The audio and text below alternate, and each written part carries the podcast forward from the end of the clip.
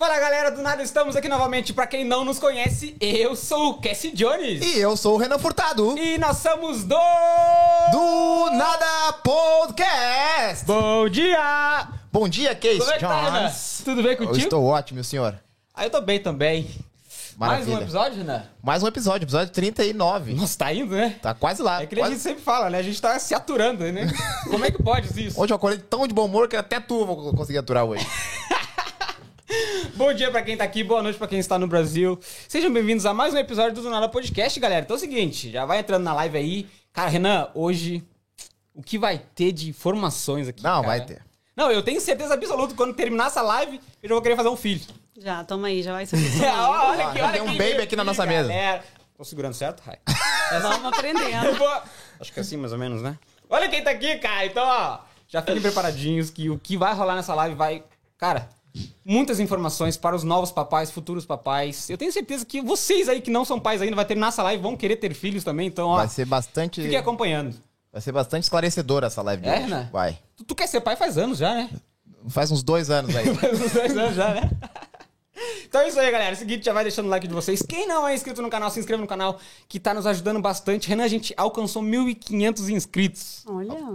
Vai, palmas, palmas pra nós. Palmas pra nós e pra vocês aí que estão nos ajudando. E você que não é inscrito, por favor, se inscreva, né? É verdade. Que vai nos ajudar também.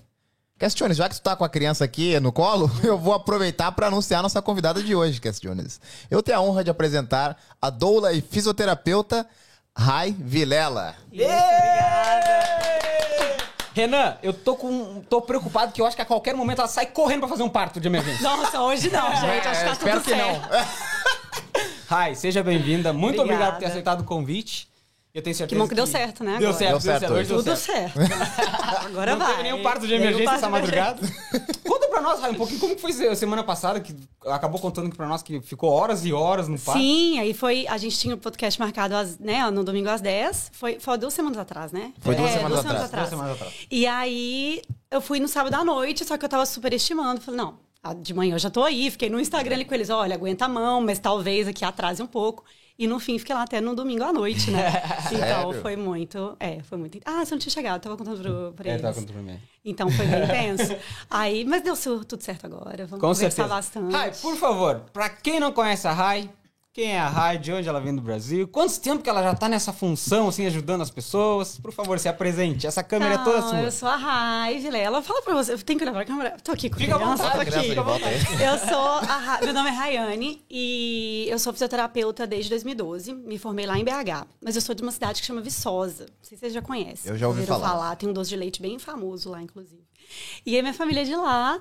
Eu sou mineira fake, não sei se muitos sabem disso, mas eu nasci em São Paulo. Mas fui muito nova pra Viçosa, então eu cresci em Minas. E aí, eu sempre quis ser fisioterapeuta, e aí fiz a faculdade. E logo eu conheci o Will. Então o Will já esteve aqui, né, minha gente? William Sanches. Depois você que ver o episódio dele que foi bem engraçado. E a gente se conheceu e eu vim pra cá muito cedo. Tava recém-formada praticamente. Foi em 2014 que a gente veio. E desde então eu comecei. Ah, é uma longa história, gente. Aí vai ter que. Não tem- a gente tem muito tempo. Vamos abrir Ah, muitas temos, temos bastante tempo aqui, Rai. Fica à vontade. Mas eu cheguei aqui naquela coisa de Austrália, né, gente? Sem inglês, sem emprego, trabalhando com o que viesse, né, na nossa frente. Inclusive, trabalhei naquele restaurante que o Will mencionou aqui das tips. Ah, o Will Ah. falou que ele ganhava as tips, levava roupa pra ti todo. Sim, eu ganhava várias brusinhas, gente. Vários perfumes e brusinhas. Mas então, é- aí a gente começou a trabalhar aqui e logo, como eu já era física, eu queria muito trabalhar na área, eu consegui trabalhar na minha área, mas eu fui para uma área totalmente diferente dessa de hoje. E só o que me fez ir para essa área que eu tô hoje foi o Pedro, que é o nosso filho, né? Que vai fazer quatro anos. Então, desde então, eu vi esse mundo com outros olhos, porque eu vivi na pele o sim. que é ser uma imigrante fora, né? Longe dos pais, da família, de todo mundo, e tendo filho sozinha, digamos assim, né? Porque a gente é muito sozinho aqui. Sim. Então, isso me despertou pff, o mundo, E Rai, faz um favor. O que são essas Posso peças. peças que estão aqui em cima da mesa? Só pra galera já ficar imaginando o que, que ah, vai eu acontecer trouxe aqui minha hoje. galera porque, na verdade, eu trabalho, eu sou muito visual. Vocês viram um pouco do meu Instagram. Desde que eu.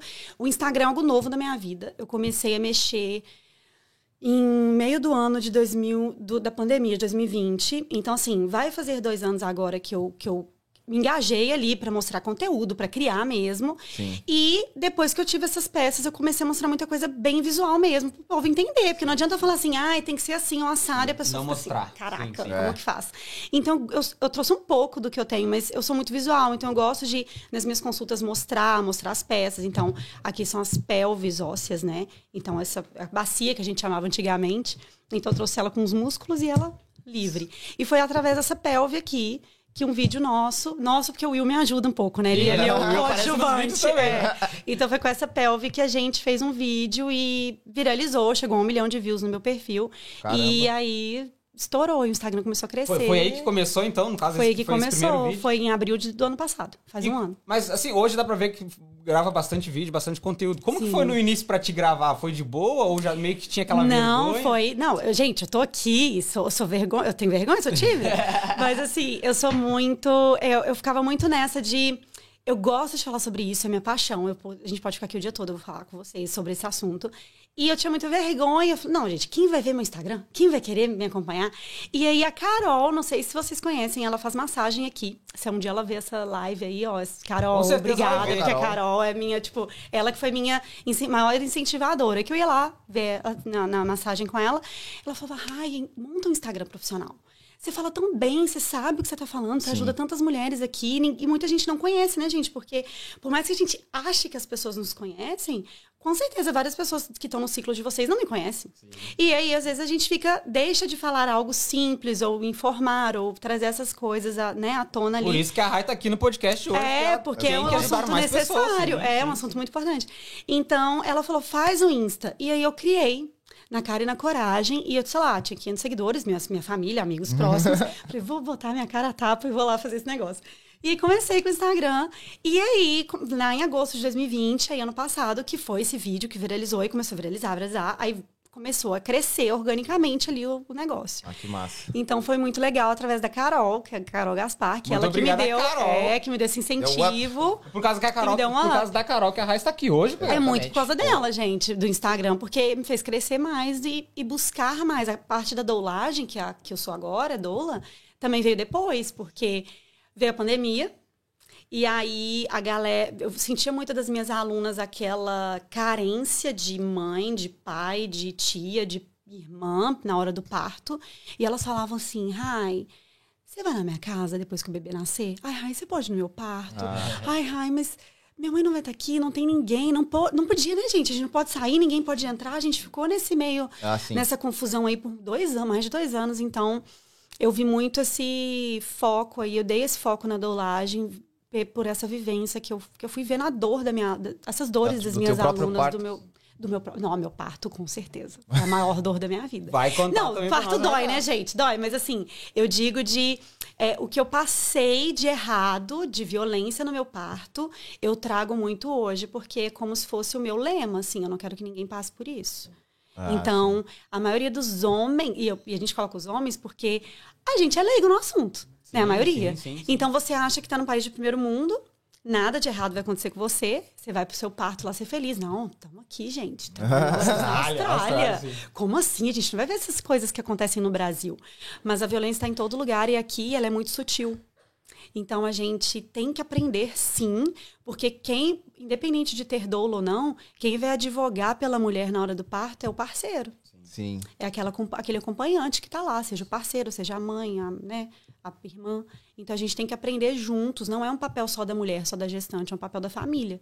E é isso que eu trago no, A Rai é a mãezona, então, dos casais aqui, já que os pais só tem não muitos estão casais aqui, né? aqui, é, muitos casais que eu acompanho e não só como doula, mas com essas mentorias, com, essa, com esse acompanhamento durante o pré-natal, né, que é durante a gestação, para ensiná-los mesmo alguns pontos de, gente, de ter um pouco de malícia mesmo para enfrentar esse, esse obstáculo, porque não é simplesmente, ah, eu sei parir e eu vou lá. Não, a gente tem que ter informação e falta muita informação para as mulheres e para os homens. Mas no, no- no- o, dia, o mundo de hoje, né? Muitas informações. Não é que Uhum. nem 50, 60 anos atrás que as coisas eram totalmente diferentes, né?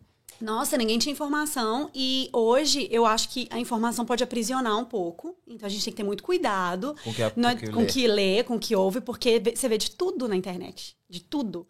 Então você vai ver uma pessoa falando uma coisa totalmente oposta à outra. E você fica, caraca, quem que eu acredito? Quem? Não sei o que, fa- É. o que fazer. Então é muito bom focar num profissional que você confie, que você. Ou que, ou que seja da mesma linha de outros profissionais que você acompanha. Senão você vai ficar muito perdido. E hoje em dia, gente, o WhatsApp tem grupo pra tudo. Então você entra no grupo de mães, aí vê aquela enxurrada de informação de. Você já fez isso? Tem que fazer assim, tem que ser assado. E, na verdade, você começa a ir pelo achismo dos, do achismo dos outros. E aí você perde um pouco, se perde nessa linha, né? Rai, e qual é a importância da doula, digamos assim, nos primeiros meses ali?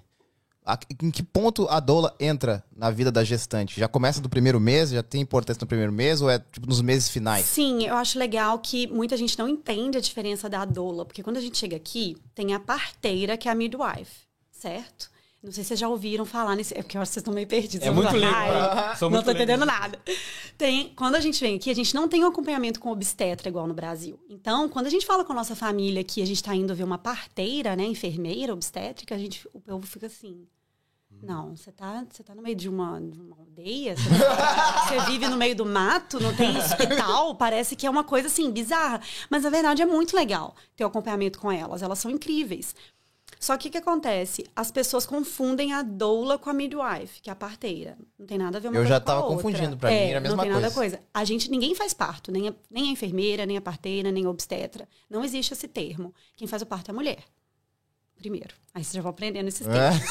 Porque ninguém vai ali fazer o parto. Quem, Quem faz, faz é a a mulher, mulher, é. é. o corpo dela, Ela né? tem um auxílio, digamos assim. Ela tem um auxílio dos profissionais. A doula ela entra como um suporte emocional para essa mulher ali. Então ela não vai ser, ela não vai fazer nada da parte hospitalar, médica, ela não vai auscultar, ela não vai ali fazer um toque vaginal, ela não vai dar nenhum medicamento, ela não vai fazer nenhuma dessa parte técnica. Ela vai estar Ela ali é pra uma segurar a mão. parte para segurar a mão, literalmente. Para ser um apoio, um suporte de. Porque, gente, o parceiro, independente de quem estiver com a mulher, é uma pessoa que também está perdida.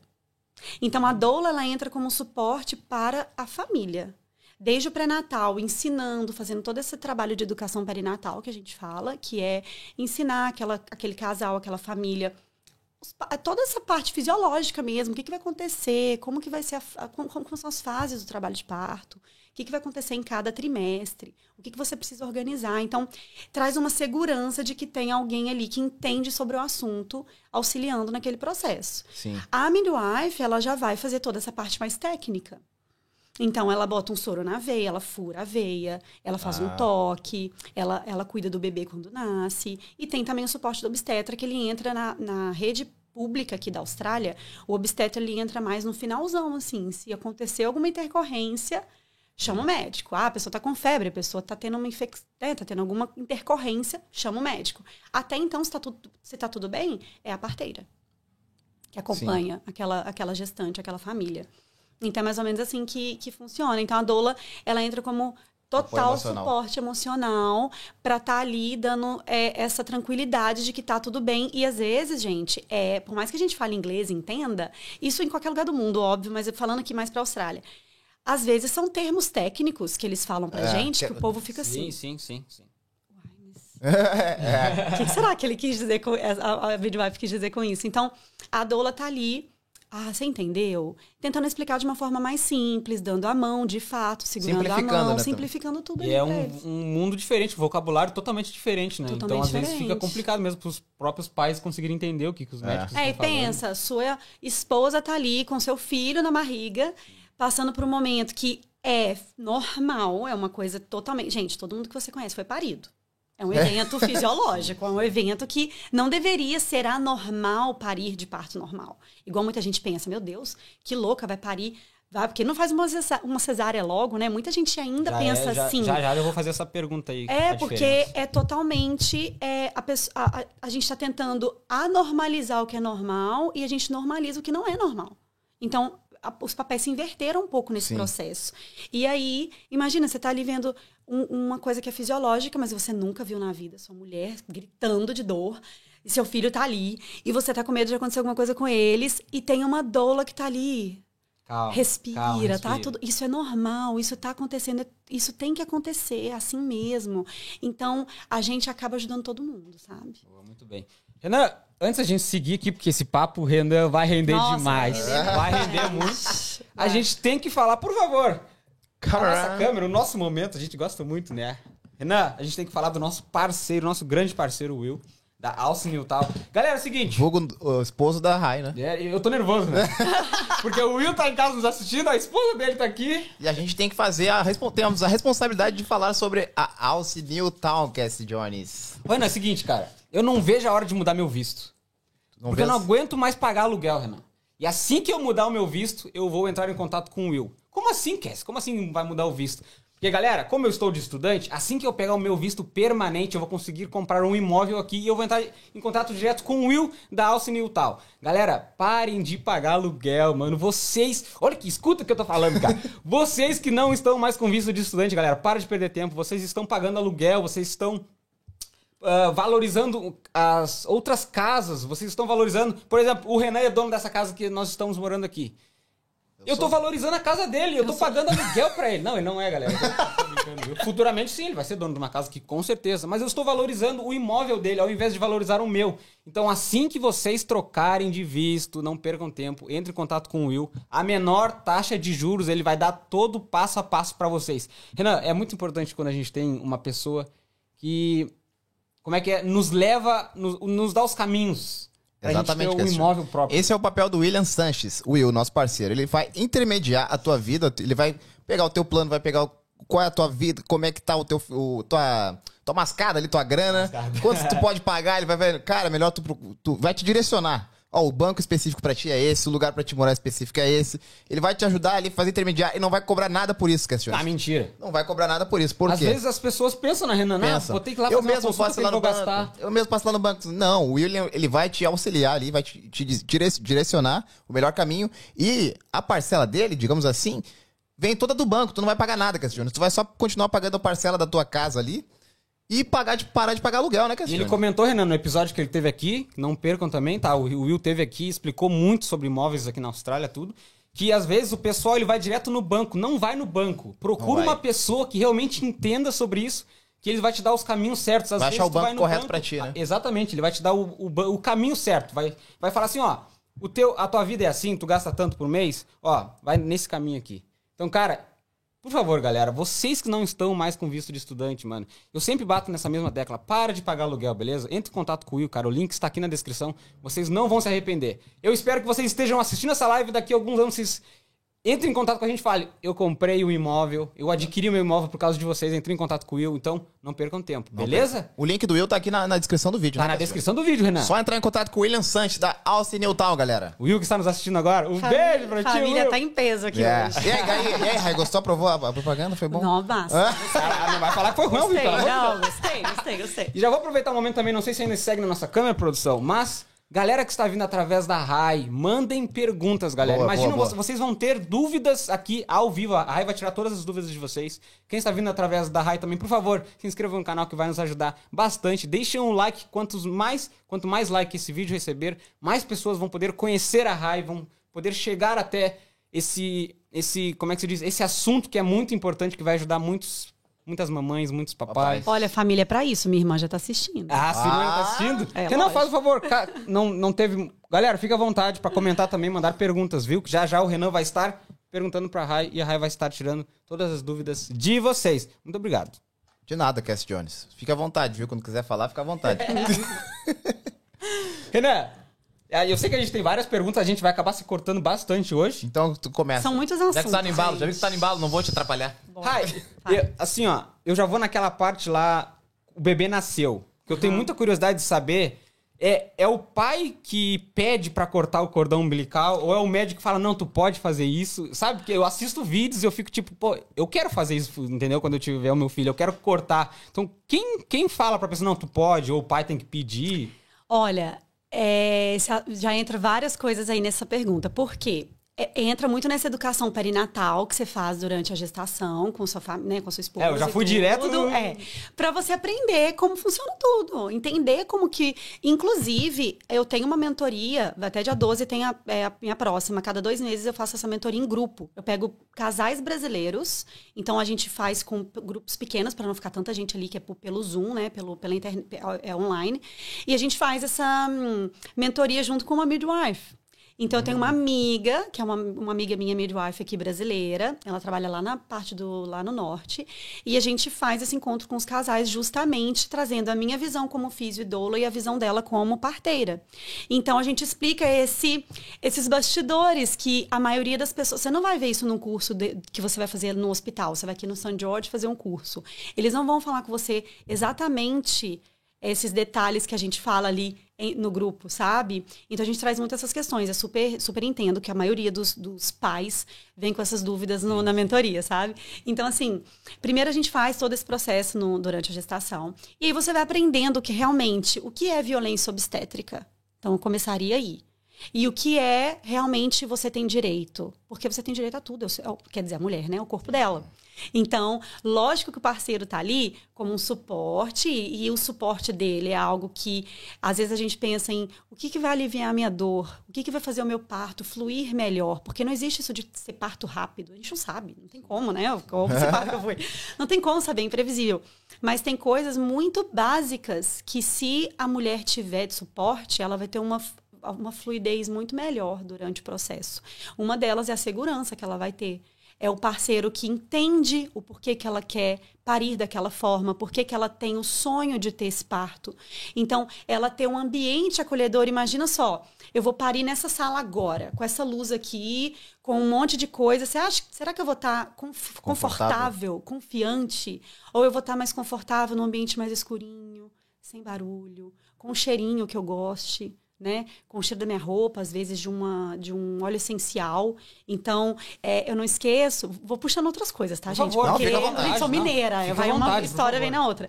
Então, por exemplo, tive um parto há mais ou menos três semanas, quatro, um mês atrás, e eu não vou esquecer, eu fiquei bem emocionada até. Eu, é, na hora que eu tava com ela, eu tava com ela e com o esposo dela, e eles são não, um casal maravilhoso. E aí eu peguei um óleo essencial, que é isso aqui, um olhinho. E eu falei com ela, ah, eu vou, vou pegar um óleo essencial, você quer? Ela, quero. Assim que eu passei na minha mão, assim, eu fui colocar no travesseiro dela, que ela tava abraçada, assim, no travesseiro, ela falou assim, ai, é o cheiro da minha mãe. Ah, é Mentira. Cara, ah. na hora, você até engole o choro. e segue o bonde. E aí foi aquela conexão que ela criou, e isso que é legal. Porque não é. Não, isso não, não depende da doula, não, gente. Ninguém precisa de doula para um parto. Você precisa de estar confiante, segura, informada. A informação é a nossa arma. Então, e não basta só a gestante estar informada. Porque aí, essa parte do cordão, se você tá ali, ai meu Deus, mas eu vi no filme, aí já pega a criança, dá dois tapinhas, ele aqui igual uma galinha, é, e pronto, leva. Não, isso não existe. Isso que a gente vê nas novelas, nos filmes, é totalmente bizarro. Não existe. O parto não é assim. Então, é, na mentoria mesmo, eu gosto de mostrar um vídeo de parto, que é um vídeo que a Ana, que é essa midwife, que é minha amiga, ela, ela trouxe esse vídeo uma vez. Ela falou, ah, vamos mostrar na mentoria, porque dá pra ver bem as fases do parto, bonitinhos e tal. Eu gosto muito de mostrar e sempre me emociona, porque é, toda mulher deveria parir dessa forma, gente. É fisiológico, não tem ninguém, ninguém precisa ficar te tocando, te alisando, te, te examinando. É algo natural. Sim. Só que a maioria das pessoas tem medo disso. Porque a gente veio de uma cultura do Brasil, né, totalmente cesarista, que é o que? A cirurgia, a coisa mais prática. Para que, que eu vou ficar sofrendo, sofrendo 12 é. horas, é. 20 horas? Por que, que eu não vou lá em 15 minutos você teve seu bebê? Só que a cesárea, ela existe para salvar vidas ela vai ser sim muito indicada num caso de emergência, mas não de forma eletiva, igual a gente vê o povo marcando. Ah, meu filho vai nascer às 10 da manhã no dia 20. É, não, não, isso, não, não é, é isso não é natural. E lá, não só no Brasil, tá, gente? vários países da Europa são assim. Portugal tem muita violência, muita, muita, muita. Na Austrália, a gente já não vê a questão da cesárea. Não é assim, vou marcar a cesárea. Só que a gente vê violências obstétricas sutis. Então, é um, por exemplo, a parteira. Então existem vários tipos de violência obstétrica. Várias, várias. Tem muitas que ainda existem no Brasil, que a gente não vê aqui na Austrália. Por exemplo, obrigar a mulher a se depilar para parir, obrigar a mulher a vestir uma roupa específica. Tem coisas que a gente não vê tanto aqui, né? É muito raro, assim, eu nunca vi pelo menos. Mas tem muitas coisas aqui que são sutis. Por exemplo, a, a mulher chega no hospital e, a, e, a, e ela começa, sei lá, a, a, vocalizar, né? A gemer, a gritar. E aí, às vezes, na hora do expulsivo, que é a fase que o bebê vai realmente nascer, ela tá lá, ah, gritando. E aí a parteira às vezes fala assim, querida, e, e gente, é de forma sutil, assim, honey, não hum. precisa gritar como não precisa? O parto tá aqui, você vai parir aqui, não precisa gritar. E aí, é, gente, ela fala com voz doce, pegando na sua mão. Isso é violência obstétrica. Se você quiser gritar, você vai gritar. Sim. Mesmo ela falando doce contigo, chorar. mas ela tá te... Exato. Tá então, te cortando ela ali, tá né? te cortando. É. Ela tá, é. te, por exemplo, te posicionando. Então, quando chega a hora do expulsivo, o que, que, que tem que acontecer? Então, vamos aprender alguma coisa por nova? Por favor, Rai. Por favor. Então, vamos pensar aqui, ó. Aqui é o útero. Então, esse útero, ele é pequenininho quando a gente não tá grávida. E ele vai crescer, ele tá aqui dentro da pelve. E até o final da gestação, ele vai crescer. Vai expandindo. Então, imagina quanta mudança tem aqui dentro. Então, é legal, eu gosto de explicar isso para os parceiros também, quando eles fazem a consulta comigo, para eles terem mais empatia com a mulher, porque coitada. Sim. Eu falo mulher, eu já tô aqui, ó. Sim. Apontando pra produção. Inclusive, a produção já tá com o microfone ligado é, ali. Pode fazer à vontade, viu, produção? A minha produção é mulher, então é, tá eu tô ali. bem atenta, tô e... só prestando atenção. Isso. Então, é, é, é bom entender para ter empatia pelo, por, por tudo isso que tá acontecendo. Então, vamos pensar assim. Aqui tá o útero. Aqui é o canal vaginal. O bebê, então vamos abrir aqui, todo um processo. Aqui, essa partezinha aqui é o colo do útero. Então o útero tá aqui, okay. ele já vai estar tá grandão, e aqui é o colo. É isso aqui que dilata. Tem gente que acha que é a vagina que, é a, que vai ficar com 10 centímetros. A vagina tem, é músculo aqui dentro. Então ela tem capacidade de, de estender, de expandir. Inclusive, quando a gente vê aqui, ó, Aqui a gente tem a vagina aqui o ânus. Então a gente tem um, uma conexão aqui.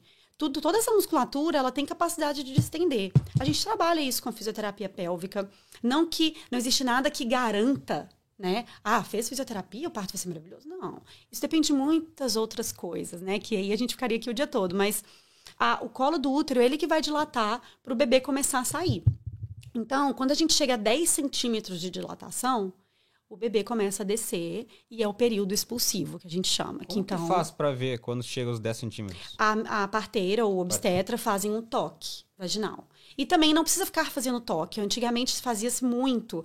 É, tem hospitais aqui, às vezes as meninas podem achar hospitais escola, que são hospitais que têm muitos estudantes, e aí é algo também. Não é porque você está na Austrália parindo no sistema público que você tem que aceitar. Ah, aqui, ó, tô com um estudante hoje, então todo mundo aqui vai te fazer um toque. Isso não existe, gente. Sim. É um momento muito particular, muito Sim. especial. Então ela tem direito a falar não e a se posicionar. Então é muito difícil, a maioria das pessoas tem medo de se posicionar.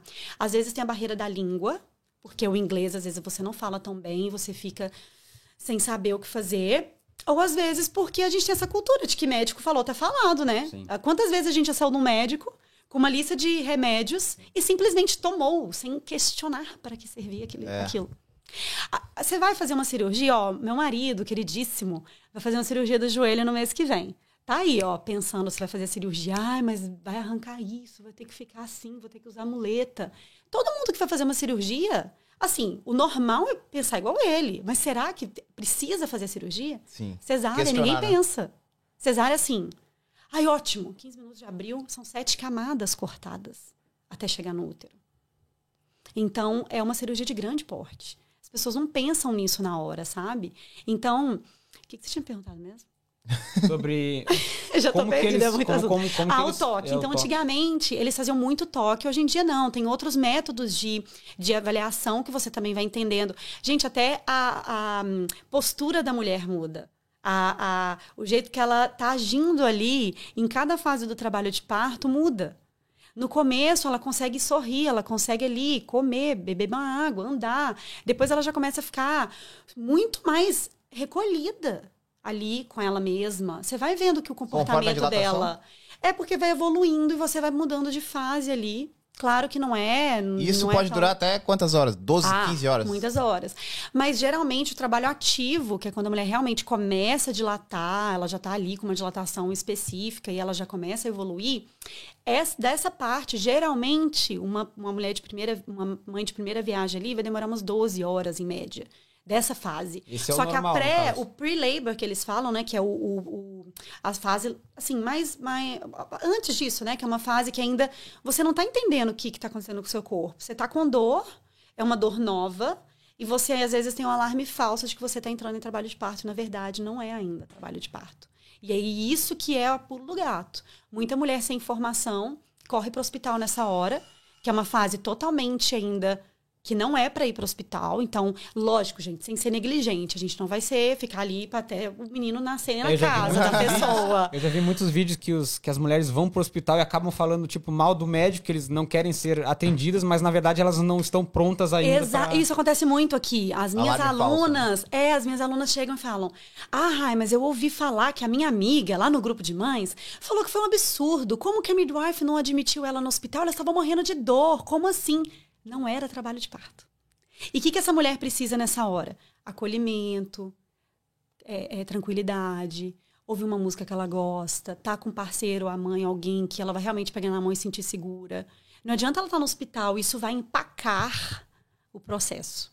Sim. Muita mulher chega até em trabalho de parto no hospital, quando vem essa luz, aquele barulhinho de monitor de, de hospital. Bip. É, vê a midwife, vê o médico, vê um ouve um choro de neném. Os hormônios que ela precisa ali naquele momento, eles, bum, eles travam, porque é o, o, é a liberação né, de cortisol, ali, do estresse mesmo, que vai. Opa, não, peraí. Baguncei a cascata hormonal ali que estava me ajudando agora. Então, eu tento trazer essas explicações de forma simples durante as minhas consultas com os casais ou com as próprias gestantes somente, para elas entenderem por que, que é importante. Então, muita gente vai muito cedo para o hospital. E aí é muito frustrante, imagina só. A mulher já está com dor. Então, pensem numa dor de barriga. A gente não tem como comparar uma dor do parto, mas assim, pensa numa dor de barriga, uma aquela cólica forte na barriga, que vai para as costas, que desce um pouco para a perna, que vai para toda essa região da vagina e do ânus, um peso, tem um bebê ali dentro, pressionando todos os seus órgãos aqui, sua bexiga, seu intestino, seus músculos do assoalho pélvico, que são né, todos esses músculos que estão aqui embaixo. Então, são muitas coisas que ela vai sentir, fora todo o medo e receio, né? Então, é, às vezes ela acha que está em trabalho de parto, ela chega lá e a parteira fala assim, ou o médico, olha, você não está em trabalho de parto ativo ainda, volta para casa. Mas como que eles vão dizer que ela Como é não que eles tá- sabem? É, não tá Geralmente, quando aqui, quando a gente vai, porque assim, eu não tenho muito, muita informação de como isso está sendo no Brasil, no sistema público e privado, né? Tem muitos anos que eu tô aqui. Então, aqui, geralmente você vai. E aí eles vão fazer alguns exames, vão colocar um, um- um exame para ver se o bebê tá bem, para auscultar, para ver se os batimentos estão ok, se realmente suas contrações estão efetivas, né, e tudo. E aí elas podem fazer um exame de toque, por exemplo, que geralmente eles fazem isso aqui. E aí eles vão falar, olha, você não tá em trabalho de parto ainda, tá cedo. E gente, muitas vezes não precisa ir pro hospital, pelo telefone a parteira vai falar. Mas mesmo assim, a mulher quer ir pro hospital. Sim, Ou às é. vezes, gente, o parceiro fica na cabeça dela. Fica agoniado, principalmente os pais de primeira viagem, né? É, porque eles ficam assim, não, mas você vai ficar aqui com dor, mas é melhor ir pra lá. E por mais que lá tem um anjinho e o capetinho aqui Sim, nela. Aí o sim. anjinho fala, fica.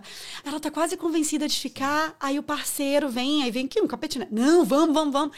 E ela acaba cedendo. Mas é normal também, né? Ou não? Super normal. Porque, Porque, ela tipo, tá muito Os pais de primeira debilitada. viagem ficam, nossa, meu Deus, vai nascer, não pode nascer Por em isso que a informação eu, é com certeza, eu importante. já falo por mim. Se a Vitória. Aí a gente já tá ali nove meses praticamente. E a Vitória começa a falar de reclamar de dor, vamos pro hospital. Sabe? Mas você a vai primeira ter a coisa raiva. é. é, Com certeza. Pelo amor- com Olha, certeza agora a gente vai ter a raiva. vocês vão me E contratar. eu fico, eu fico imaginando, com certeza a gente vai, com certeza, se Deus quiser. Ah, eu fico imaginando que o, o trabalho desses, durante esses nove meses, os dois têm que estar dentro do assunto, né? Total, porque se você, Não por exemplo, a gente pode entrar nesse. Eu, eu gosto muito de falar sobre lacerações e episiotomia, porque quem me segue sabe que eu sou totalmente contra e eu bato muito nessa tecla que não tem necessidade. É uma linha muito tênue ali entre você sabe que não serve pra nada, mas você tá na hora do seu parto e você, o médico ou obstetra ou sei lá, midwife fala: eu tenho que cortar a vagina da sua mulher agora, pro bebê nascer. Então, gente, é o trabalho do pré-natal, ele vai ser uma construção dessa coragem, dessa dessa informação de você se sentir seguro de falar, você e a Vitória estão é, seguros de que aquilo é, é real. Existem muitas. é, Eu gosto muito de dar atividades para os casais quando eu tô na reta final. Eu falo assim com eles, gente, senta vocês dois e pensem assim: por que, que eu quero um parto assim? Escreve. Conversa com seu parceiro, ele precisa estar alinhado com você. Porque se não estiver alinhado e se na cabeça dele aquilo ali não é certo, aquilo ali não vai dar certo, é errado que, é- o que você está pensando, na hora do parto, na hora H, isso vai, vai bater de frente. E se vocês estiverem sem um apoio de outro profissional, porque aqui no na Austrália a gente não encontra equipes humanizadas igual a gente vê no Brasil, que está em alta, né? Casas de parto, várias equipes humanizadas que você contrata. Não, aqui na Austrália, se você não parir no hospital público ou privado, que sinceramente não faz tanta diferença no meu olhar, assim, é mais um- uma questão de no sistema particular, você tem um obstetra ali com você, você vai ter um acompanhamento com ele o tempo todo, e ele vai você vai ter um quarto só para você. No público aqui, você divide o quarto, não na hora do parto, tá? Muita gente acha isso. É, é- não, o na hora do parto é você, seu parceiro, sua família ali, vocês. Na hora depois que você vai para lá pro pro- Pós-parto, pro tudo. pós-parto, que você divide o quarto com outras mulheres, outras famílias. Aí o parceiro não pode ficar na sala com você. Ele não pode dormir no, ele hospital. Ah, sim, sim. No pós-parto, só durante o parto. Então aqui você não consegue contratar uma Ai, equipe igual você eu te faz. cortar. Caso queira, tem um pão Gente, de queijo pão de aqui. queijo. E eu ganhei um vontade, doce de viu? leite. E tem até a faca, Ah. caso, queira, caso queira aproveitar o pãozinho Eu tô de dieta, e né? o doce de leite, que vamos aproveitar o momento, vamos agradecer Ao ele, né? Rodrigo Baeta, que fez questão de trazer pra nós aqui um doce de leite. Trouxe pra mim, pro Cass e pra nossa convidada, a Rai, também um doce de leite Achei feito até um estranho, no mineiro. Baeta, domingo de manhã aqui em casa. Eu falei, o que esse cara tá fazendo aqui? Trouxe doce de leite. Baeta, muito obrigado, cara. Ele falou que ia já ir pra casa pra acompanhar a live. Muito obrigado, viu? Sem palavras. e a galera que está mesmo. nos assistindo, que tá aqui em Sydney, mano, entra em contato com o Baeta, mano. Eu vou deixar o link do Instagram dele aqui, depois da live. Vou, vou deixar o link do Instagram dele aqui. Ele está vendendo doces de leches. Diretamente de Mineirinho. Alô, Doce leite? Muitos mineiros hoje aqui com vocês. É ó. verdade, tá vindo bastante mineiro aqui. Ai, desculpa ter te cortado. Não, mas assim, é, é só voltando nessa questão de entender que ahm, é difícil contratar uma equipe igual a gente vê no Brasil. Aqui, se você não vai no público ou no privado, você pode parar em casa, que a maioria fica assim. O. William mesmo, até pouco tempo, ele ficava, não, amor, de jeito nenhum, para em casa. Não, amor, você tem que entender. A única forma aqui, na- aqui, tá, gente, que eu vejo de não ter intervenções, que são essas violências, essas coisas erradas, É em casa. parir em casa. E aí você contrata uma parteira. Lógico, gente, não é parir em casa aqui com vocês. é parir com uma, com uma profissional que ela é especializada nesse atendimento. Ela vai ter todo um, um- vai te dar todo um suporte, até emergencial, caso seja necessário, né? Você não vai parir num lugar remoto. Você vai estar do lado do hospital. Então você tem que estar perto do hospital também, caso aconteça algo. E aí ela vai te dar todo o suporte, você não vai no hospital.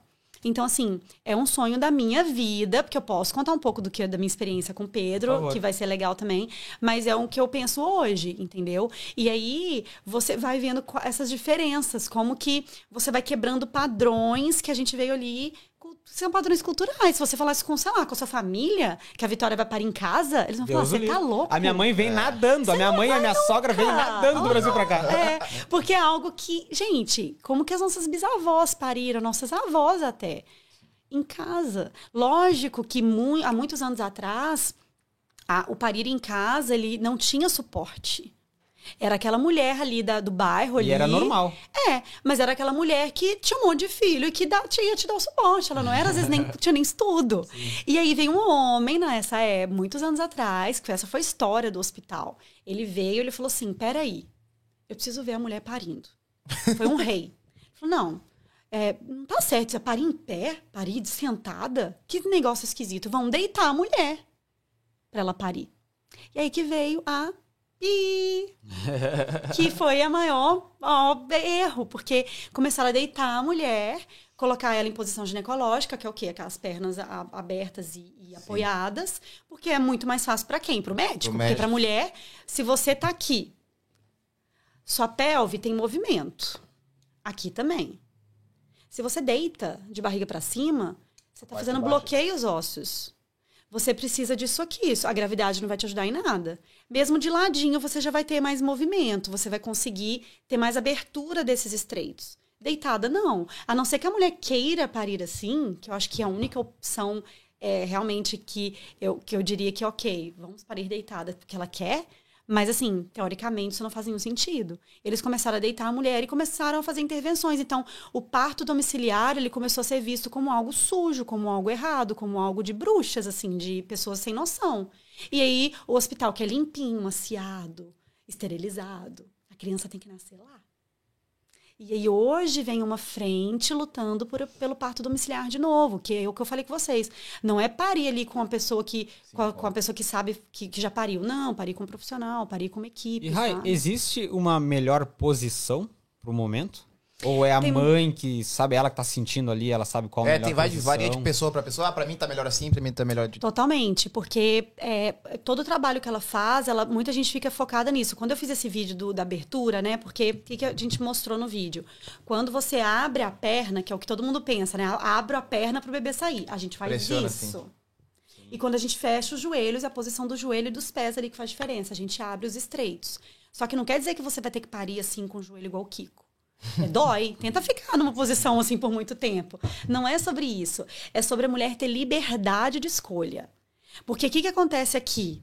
Em todos os partos, eu conversei com uma física que eu gosto muito lá do Brasil, a Isabela. Eu tava conversando com ela, eu mandei uma mensagem para ela ontem.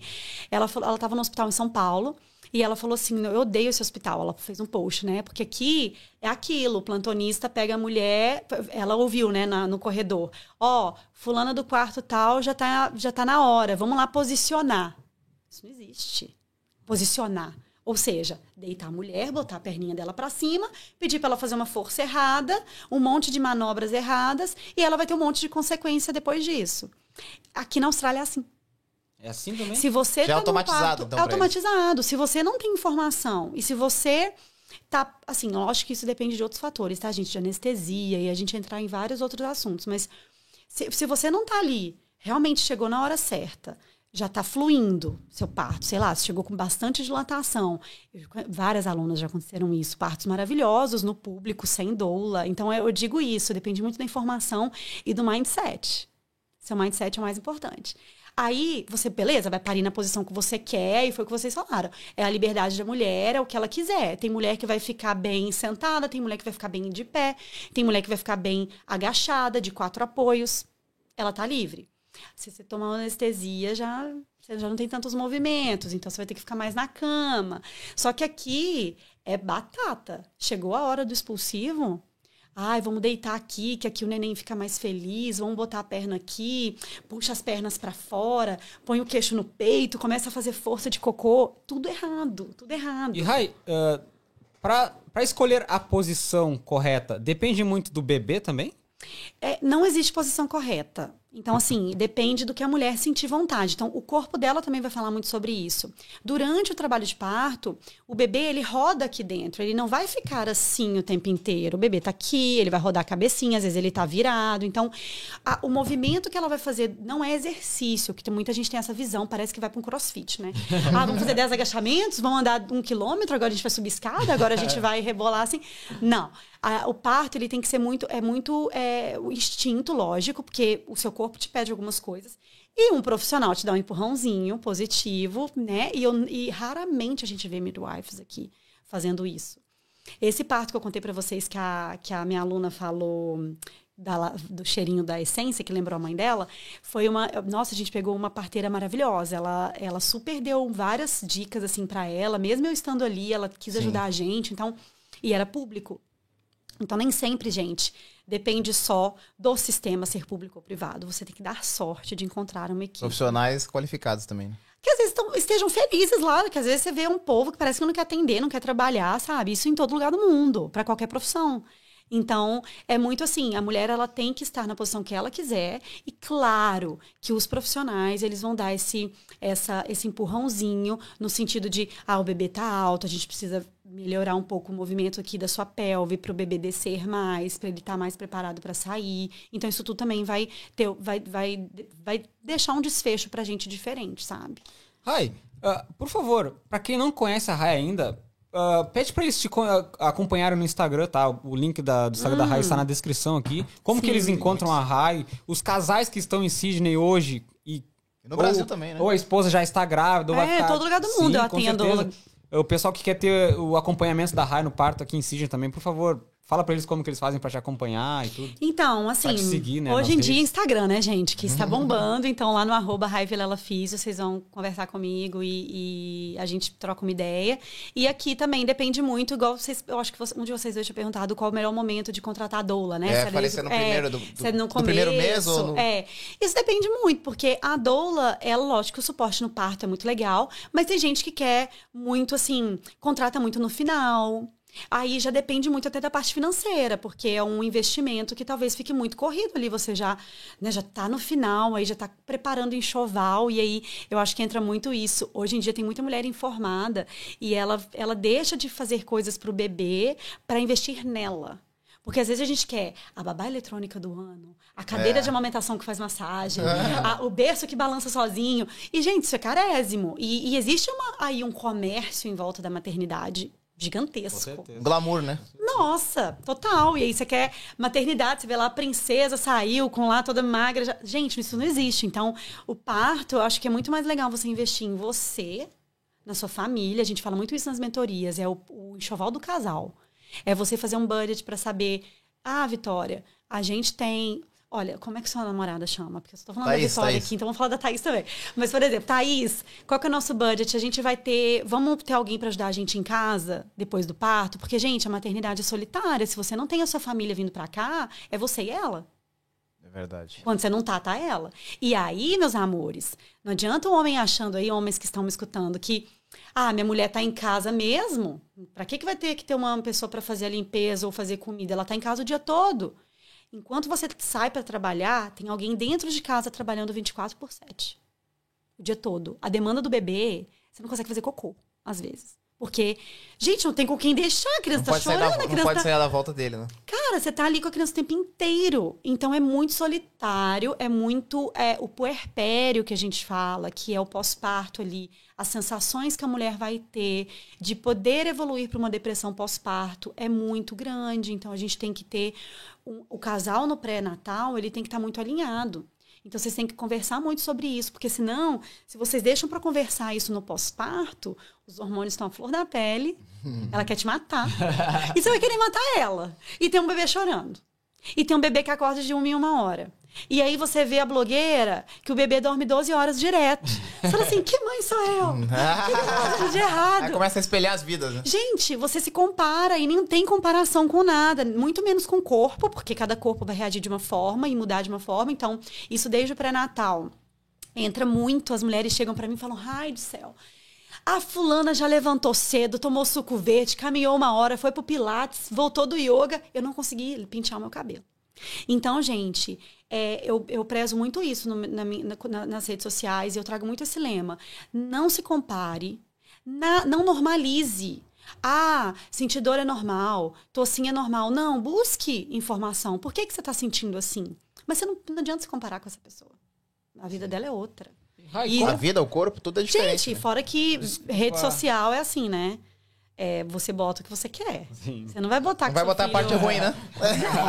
Então, né? Tem que tomar cuidado. Rai, como que funciona a parte da doula? O acompanhamento é diário, semanal, é mensal? Ou a pessoa que escolhe, não, Rai, eu quero que tu fique comigo todos os dias, eu quero que tu me acompanhe semanal? Geralmente eu trabalho, como eu sou físio também, pélvica, que é dessa parte, eu trabalho, são trabalhos distintos, então são, são valores distintos e- e um approach mesmo distinto. Então, geralmente com a doula, eu trabalho da seguinte forma: a gente tem que fechar um pacote. E no meu pacote eu incluo alguns encontros. Então, eu vou estar assim, se a minha aluna, que é a minha doula, minha gestante, me mandar uma mensagem hoje, eu vou responder ela, eu vou trocar áudio com ela, ela pode me ligar. Ela tá, ela, ela me tem 24 horas por dia é, aqui na, né, no meu Instagram, no meu, na minha mensagem, no meu e-mail, para tirar dúvida. Então, todas as minhas alunas, na verdade, é assim, no primeiro encontro com elas, independente se é físio ou doula, eu sempre falo assim, usa e abusa. Vocês me têm para vocês, É. porque eu vou ser completamente me Tentar entregar. É, porque, gente, eu não quero que, se ela vai me ver só daqui a um mês, ela fique com dor E com, na parte da Com físio, né? também, né? Com dúvida, fazendo algo errado, um exercício errado, sendo que ela tem meu, né, meu telefone, ela pode me falar. Então, a gente troca vídeo, a gente troca áudio, mensagem, sempre. Todas as minhas alunas. A parte da doula, ela funciona por pacotes. Então, a gente faz um encontro sem compromisso. Eu sempre ligo para os casais, porque eu acho que, gente, contratar uma doula, você vai estar no seu momento mais vulnerável. Que nem, às vezes, nem você viu a Vitória assim, você nunca viu a Thaís aquele. Então, é vulnerável para o próprio, entre elas com vocês, porque elas vão estar num momento de, meu Deus, meu marido nunca me viu assim. E imagina uma doula que você acabou de conhecer, que também vai estar lá. Então, a doula, ela precisa ter muita conexão com o casal. Então, eu gosto de ligar, fazer uma chamada de, de, de áudio, de vídeo, para eles me conhecerem. Você tem certeza que você me quer? Porque eu vou estar lá com você. Então, você tem que Sim. gostar de mim, o santo tem que bater. Então, eu falo, ó, liga para outras doulas. Você tem que conversar com outras pessoas para sentir essa conexão. E criar uma certa intimidade entre. Total, a gente precisa ter. Gente, eu, eu sinto, parece que meus sobrinhos nasceram. É algo mágico, assim. O, quando eu fui pela primeira vez, eu chorava, assim, é, é muita emoção. E você cria. É tipo, ninguém solta a mão de ninguém lá na hora. Tá Cria um assim, eu com o parceiro, a- choro, e, e é, é muito forte, assim, emocionalmente, de energia, uma troca de energia muito forte. Então, eu acho que é uma doação muito grande da parte da- das doulas e a parte da família de nos acolher como parte daquilo, né? Porque a gente entra pra história deles e eles da nossa. Então, nunca vou esquecer as pessoas que eu já vi, que eu vou. Eles entraram pra minha história. Fora que é, a gente, é, é, lógico, né, gente, é um trabalho, a gente tá ganhando por isso, né? Não é algo de graça. Lógico que é uma, um- uma coisa que vai me ter um retorno, vai me dar um retorno financeiro. Mas eu tô deixando a minha família pra, pra estar ali com uma pessoa, com um casal. Foi igual a história de duas semanas atrás, que foram 20 e É, poucas horas no. E eu deixei, né? O William e o Pedro ficaram. Não, vira, não vinha aqui, eles passaram o domingo inteiro. A gente já tem pouco tempo, né? A nossa vida é muito corrida, então final de semana é um tempinho que a gente tem, igual hoje. Ah, William, já deixa o almoço aqui pronto, depois a gente vai passear. Então, é tudo assim quando dá. Aí acaba e mudando a gente até acaba dando- planos no final de semana. É, total. É imprevisível, não sei quando vai ser. Então a gente acaba se doando. E aí, depois que a gente faz esse primeiro contato ali, né, sem compromisso, e eles falam: não, quero você, quero te contratar. Então a gente faz um contrato, aí entra uma né, tem a mentoria que é inclusa para. Porque essa mentoria ela é, é algo por fora também, mas para os casais que eu sou doula. Eles já têm essa mentoria inclusa no pacote, já tem o meu. A gente faz um encontro na casa deles também, então eu já fico mais altas horas com eles no outro encontro, que é só eu e e eles, não é em grupo. Depois tem o parto inteiro, que eu não sei, pode demorar 12, 20, 30, né? Ou não Você sei quantas lado. horas, vou estar ali com E, eles. Rai, já aconteceu algum momento de da, a mãe querer te contratar e o pai ficar meio assim, tipo, pra quê? Ah, várias vezes. Eu acho que assim. A primeira. Os homens vêm muito informados ultimamente, eu vejo, sabe? Assim, eles já vêm, não, acho legal. Nossa, tô com muitos casais legais que vão vir agora no próximo mês, assim, e, e muito engajados. E aí eu vou na casa deles e eu fico muito orgulhosa, porque, gente, é muito legal ver a família engajada. Às vezes, a família lá do Brasil fica ali, mas pra quê? Doula? Pra que, que serve? Pra que, que você vai gastar dinheiro com isso? Acho que os, meio os pais assim. são mais, mais, mais porque, coroas, gente, né? mas eu acho que também entra a parte, a parte do, do, do homem ser um pouco mais sentimental e tentar entender um pouco da mulher. Falar assim, não, vai ser importante pra ela, tentar ajudar ela. Tem coisa que eu não posso fazer, então eu acho que talvez o homem fique mais compreensível com a questão. É, eu do- acho que ele fica assim. Lógico, né, gente? Tem uns que tem que ser. Essa conversa tem que ser muito detalhada pra eles entenderem o papel da doula. Porque senão eles acham que a doula vai ali fazer um toque vaginal, que a doula vai ficar dando remédio. fazer- Não. A doula é o suporte emocional. Ela tá ali, ó. Plena ali, parada, esperando. Então a doula vai dormir. Enquanto o casal Dependendo, tá assim, a gente dorme. o casal tá na durante o parto. correria, É, preocupado, você tá aqui, tá ó, você calma. tá centrada, você tá trazendo ela pro centro, você tá mostrando pra ela o que ela e o parceiro não estão conseguindo ver. Então, assim, depois que acaba o parto, a gente ainda faz um encontro no pós-parto, que é muito importante também. Pra até ver como estão os cuidados com o bebê, como que tá indo a amamentação, é, como que foi. Eu acho que o mais legal do encontro do pós-parto é a gente juntar as visões que cada um teve do parto.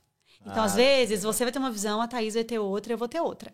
Aí, talvez a Thaís vai falar, não, vocês não lembram, gente, aquela hora, em cinco minutos saiu. Aí você vai falar assim, Thaís, Não, foi 20. Foram 30 horas. tipo assim, você tá, você perdeu a noção. Porque, gente, ali você entra literalmente na partolândia que a gente fala. Partolândia. Mulher perdeu, ela tá ali... uh, Perdeu a noção de tudo, porque é muita emoção, é muito hormônio, é muito tudo. É muita mudança que está acontecendo. E quando a gente fala de mindset, de mentalidade, trazer essa coisa da meditação, e não estou falando de uma positividade tóxica, de uma humanização tóxica, a gente tem que ter muito cuidado com isso, porque não adianta falar com a mulher, não, vai tranquila, você sabe parir, só sei para lá que vai dar tudo certo. Só dar uma forçadinha. Nossa. Não, você tem que ter informação. E o que eu trago para as minhas alunas da mentoria, quando elas estão fazendo os casais, eu faço essa. Eu trouxe até para vocês verem. Eu faço esse, essa caixinha aqui. Tá tudo bagunçado. Tem até uma aluna minha que mora aqui que ela faz isso, quem precisar. São 42 cartas com frases positivas. Ah, Para ela, no pré-natal, já ir pensar: não, meu bebê tem o tamanho ideal da minha pelve. Pegar ficar outra aqui. mentalizando as coisas Eu positivas. sou, é, eu sou forte. Meu corpo foi feito para isso. Então você vai trabalhando essa questão emocional, que é o mais importante, não é a pélvica mais importante. O físico é muito menos importante do que o, o mental. Se o seu mental não tá, não tá ali fluindo, o negócio empaca. Ah, uma dúvida. Tu falou que são dois trabalhos distintos, da doula e da fisioterapeuta, no caso. Tu, tu, tu exerce os dois, né? Sim. E a questão do, do que as pessoas falam que tu falou ali, ah, sobe escada, ah, faz caminhada, não sei. Isso é uma parte da fisioterapia, acredito eu. É, é.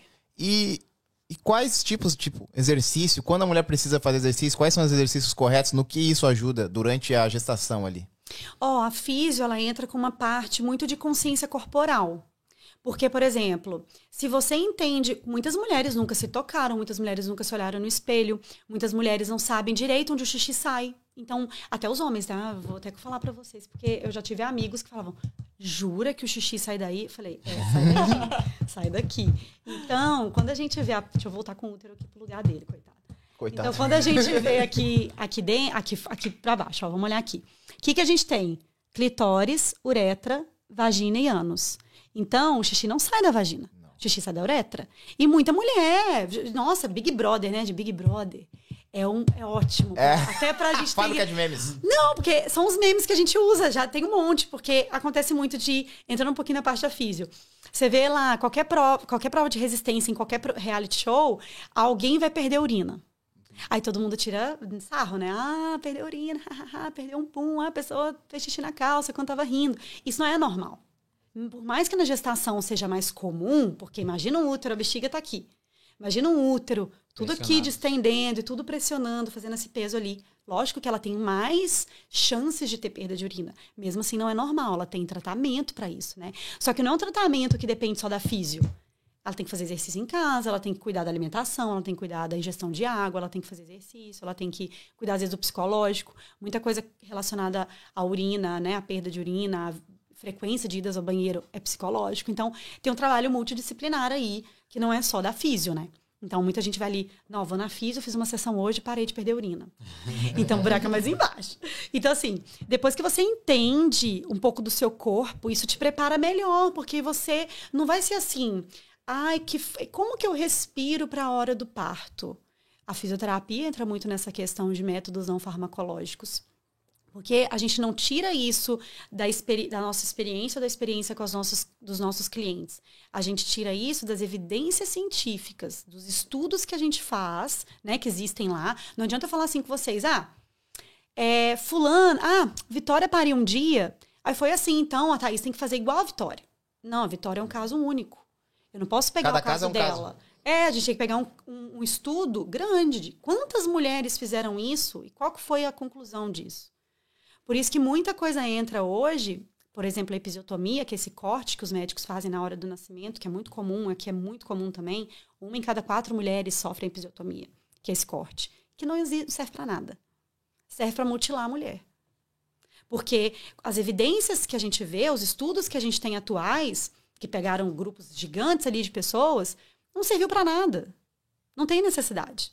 Então, quando a mulher conhece o corpo dela, ela se encoraja, ela tem formação mesmo, ela vai se munindo disso e fazendo os exercícios, né, para ajudar em tudo isso que está acontecendo. Porque a gente pensa assim, barriga está crescendo, então eu preciso fazer o quê? Ir para academia, fazer pilates. É- É muito mais que isso. Você tem que cuidar dessa musculatura que está sofrendo muito. Você tem que trabalhar Principalmente no primeiro, né? Primeiro parto, primeiro filho. Sim, e às vezes a mulher já está no segundo ou terceiro filho, ela nunca fez uma avaliação do assoalho pélvico para saber como tá. Porque os órgãos, às vezes, às vezes não ficam aqui no, no- no lugar que deveriam. eles podem descer um pouquinho, que a gente chama de prolapso. Ou então, a, a mulher pensa que, ah, eu tô com a barriga crescendo, crescendo, e eu não quero ficar com a barriga aberta, ficar com aquela pochete, ficar com a barriga flácida. Mas você precisa trabalhar isso. Você precisa aprender a ativar seu abdômen, a saber respirar, a saber é, não deixar o seu, o seu corpo todo solto na hora que você vai pegar o seu bebê no colo, que vai fazer muita diferença no pós-parto. Então, a fisioterapia, eu falo sempre para as minhas alunas, o, o meu foco, ele está muito mais voltado lá no pós-parto do que na própria, no próprio parto. Porque o parto é imprevisível, pode ser que ela trabalhou o corpo dela, fez sessão comigo, toda semana e teve uma cesárea de emergência. Eu não sei, é. não posso é, garantir. Mas eu tenho certeza que o pós-parto dela vai ter outra, outra, assim, vai ser, ela vai ter outra visão de tudo. E, entrando nesse assunto de cesárea ou parto normal, o que é mais, o que as mulheres estão escolhendo hoje em dia? Hoje em dia a informação está muito mais na cabeça delas de que o parto normal é fisiológico e muito mais é, é natural, né? Então elas buscam muito. Quando elas chegam para mim, eu falo: por que, que você veio até mim? Por que, que você quer fazer algo, né? Ou me ter como doula ou como físio? Ah, Rai, quero me preparar para o parto normal. Porque minha família toda já falou que eu tinha que ter cesárea, porque a minha irmã teve, minha tia, minha mãe, e eles estão falando que eu sou louca. Primeiro, as pessoas não têm noção de falar isso com uma mulher, porque assim, a escolha é dela que ela vá para lá. Você acha que ela vai morrer? Deixa ela tentar morrer. Não vai morrer, gente. Não é assim, mas as pessoas, elas, elas impõem. Não, e aí, imagina sua mãe falando no seu ouvido, gente, o dia inteiro que você vai morrer, que você vai. Que isso existe. E você fica, pô, minha mãe tá falando. Será que realmente eu tô doida ou não? Ou devo continuar? Então, elas vêm muito com essa questão de se preparar, o que eu acho que não existe esse termo. Eu não gosto de usar esse termo, que eu vou preparar. Eu não vou preparar nada, você já está pronta. Você só precisa de informação mesmo e de um empurrãozinho para entender, conhecer seu corpo melhor. Conhecer por, o que está acontecendo. Seu parceiro conhecer. E a gente vai fluindo. Então, assim, hoje elas vêm com uma demanda bem maior de querer o parto vaginal, né? E tudo. Só que eu sempre preparo elas para os dois, né? A gente não sabe, então sempre elas sempre vêm, não, Raio, eu entendo que se eu tiver o parto né, a cesárea, eu, eu, tentei, né? Não era para ser, foi uma emergência. Então, elas estão com essa cabeça. Assim. Então, no caso, a cesárea era para ser só, tipo, em 90% dos casos, uma segunda opção? Em 90% dos casos, uma segunda opção. Lógico que existem. É, eu até fiz um post esse dia sobre isso. Existem realmente casos de que já tem que ser uma cesárea marcada. Então, por exemplo, vamos pensar aqui um exemplo para vocês entenderem. Caso a mãe tiver o risco para a mãe, no caso, aí, aí opta pela Geralmente, a, raramente isso acontece, porque às vezes a mãe pode ter pressão alta, diabetes, obesidade, ela mesmo sim vai parir, tranquilo, normal.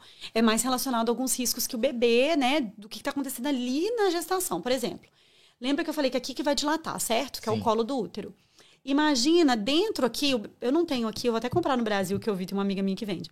Aqui tem o cordão umbilical e tem a placenta que vai estar tá ali levando todos os nutrientes para o bebê. Então pensa que essa placenta tá aqui. Okay. Ou seja, você pode não vai, o bebê não vai sair, a placenta tá aqui, ela não pode sair primeiro. Então se a placenta tá prévia, que a gente chama, ela tá impedindo a passagem. Do... A passagem. Então isso, se a placenta não subir, que muitas mulheres são diagnosticadas quando fazem um ultrassom com 20 semanas, assim. Só que às vezes a placenta ela tá mais baixa, inserção baixa, ela não chega a ser prévia. Então, eles, eles esperam até umas 34 semanas para diagnosticar de novo e não, sua placenta subiu. Então, você pode ter o parto. Assim, falando de uma forma bem simples, né? Porque Sim, muita gente leiga.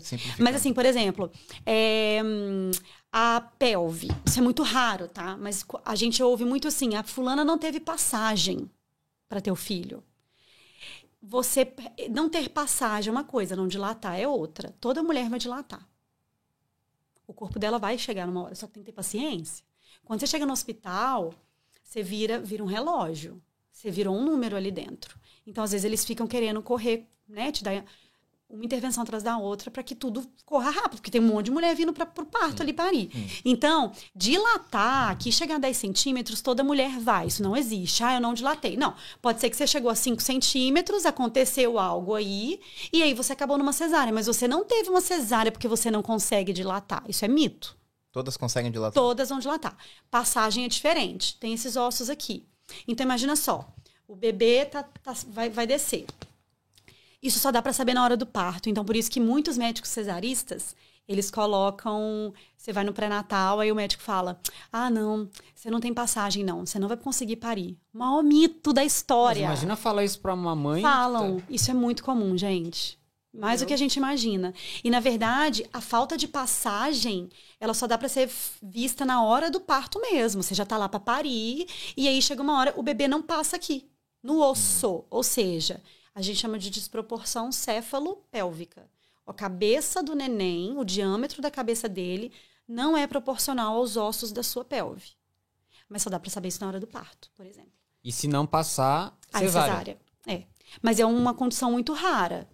Você não vai ver isso assim frequente, tão frequente, é raro a mãe não ter passagem. Mas isso sim é, pode acontecer. Agora, falta de dilatação, não. Pode ser que, lógico, você não dilatou a 10 porque aconteceu outra coisa, alguma coisa com o bebê, e aí teve que fazer uma cesárea de emergência, né? Algum sofrimento fetal.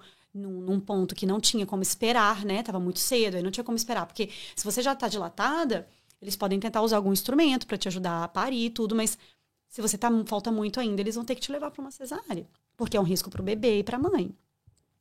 Mas é muito mais é, indicado você entrar em trabalho de parto natural para que você tenha toda essa essa vantagem de ter toda essa liberação hormonal, toda essa mudança que o seu corpo vai fazer, porque é bom para o seu pós-parto depois. Então é muito importante deixar a mulher parir. Às vezes, outra coisa, se o bebê tá assim atravessado, uma, um- umas coisas simples, tem muita coisa que é, é bem complexa, mas, por exemplo, o bebê tá atravessado, ele não tá com a cabeça para baixo. Se ele tá atravessado ele não vira, é cesárea. Não tem como Ah. ele descer aqui. E não tem como tentar ajudar com que o bebê vire. Quando a mulher está com 37 semanas, então assim, a gestação ela vai até 40 semanas, é a data prevista do parto que geralmente a gente recebe no dia que vai fazer o primeiro ultrassom. Aí você vai falar com seus amigos, ó, meu menino vai nascer aí tal dia da, né, tá previsto para tal dia. Só que isso aí é uma data provável.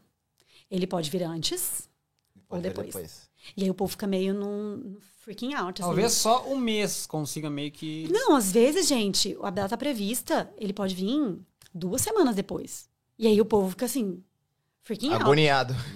Meu Deus, já passei da data. Nossa, vai dar alguma coisa, a família começa a ficar louca. Então a gente até brinca, não fale a sua data prevista do parto. Se você vai, se a sua data prevista do parto é de, ó, do Pedro era dia 20, de 28 de agosto. Então eu falaria assim, se fosse hoje, né? Ah, ele vai vir pro meio de setembro? Porque eles não iam ficar me enchendo o saco no dia 20, na, na última semana de Não agosto. era dia 29? Já ficam botando pressão na mãe. É, fica ali- mas não era pra vir. E, e, gente, aquilo que eu falei do mindset começa aí, ó. Aí já começa a estragar tudo. Porque o pessoal É. tá ali ligando o tempo inteiro. Você abre seu celular, Já, de certa já forma. nasceu, já nasceu, já nasceu, já nasceu. Então você pode mentir a data prevista do parto. Mas enfim, você tem essa data ali prevista.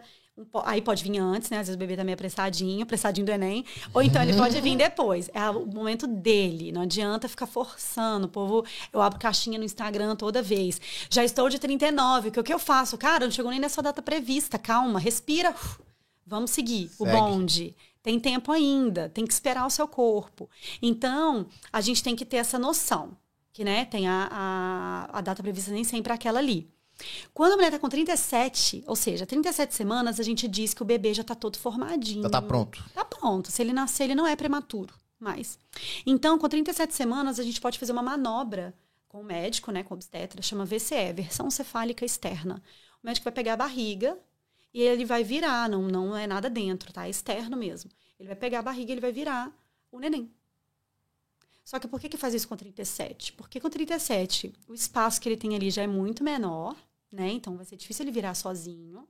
E como é algo que vai mexer ali dentro, é, para não para acabar não se, se o parto vier, né, se, se induzir um pouco, né, o parto, você o neném já está pronto. Então existe essa manobra que aqui é feita de graça em qualquer lugar do mundo, assim. Tem interior que não tem médico que faz isso. Do Brasil, por exemplo, eu vejo muitas meninas me mandando: "Ai, que exercício eu faço? Porque aqui não tem VCE". Aí se não tem VCE, o parto pélvico, que é quando o neném está sentado, ele pode sair normal, pela bundinha ou pelo pezinho. Só que também o médico às vezes não faz, aí vai para cesárea porque ele não tem experiência. Então não são todos os médicos que têm experiência. Agora, transverso, que é atravessado, realmente é cesárea direto. Mas aí a mulher pode entrar em trabalho de parto, né? Se o bebê estiver aqui sentadinho e o hospital não faz, deixa ela entrar em trabalho de parto. Chegou lá, ela teve a liberação de tudo, ela, ela entrou no processo e ela vai. Só que assim, gente, aí entra a físio. Porque biomecânica é o que, que a gente precisa para mexer de exercício específico, de criar espaço para ajudar o bebê a virar. Aí entra os exercícios também, uma acupuntura, ajuda muito, algumas posições específicas, a forma que ela trabalha, se ela está aqui o dia todo fazendo podcast aqui, ó, sentada assim, ela tá fechando todo o espaço que o neném tem. Então a gente precisa ah. crescer a postura. Então isso já muda tudo. São coisas básicas que a maioria não faz. O povo quer ir. Ah, não, mas eu não tenho dinheiro para fazer acupuntura. Mas você não está fazendo o básico, que é ter postura, que é trabalhar os seus movimentos, a sua, seus espaços aqui dentro, flexibilidade, amplitude. Então, eu tento trazer isso nas minhas consultas. Gente, para de caçar milagre. Vamos fazer o básico. O básico é importante. E eu não quero ter uma cliente que fique comigo, precise de físio toda semana, duas vezes na semana. Eu quero dar autonomia para ela fazer em casa, porque eu sei que é muito caro pagar tudo isso também. Ah, você tem uma drenagem, você tem uma físio, você tem uma obstetra, nutricionista, personal trainer. E vai ah. o quarto do bebê, vou trazer minha família, vou ter que pagar passagem. Gente, a conta não fecha. Então, assim, eu dou muita autonomia para isso. Então, inclusive, a gente acha que na Austrália é doulas que fazem um trabalho bem mais em conta, que às vezes estão fazendo a formação, australianas mesmo, e elas, elas precisam fazer tipo uma prática.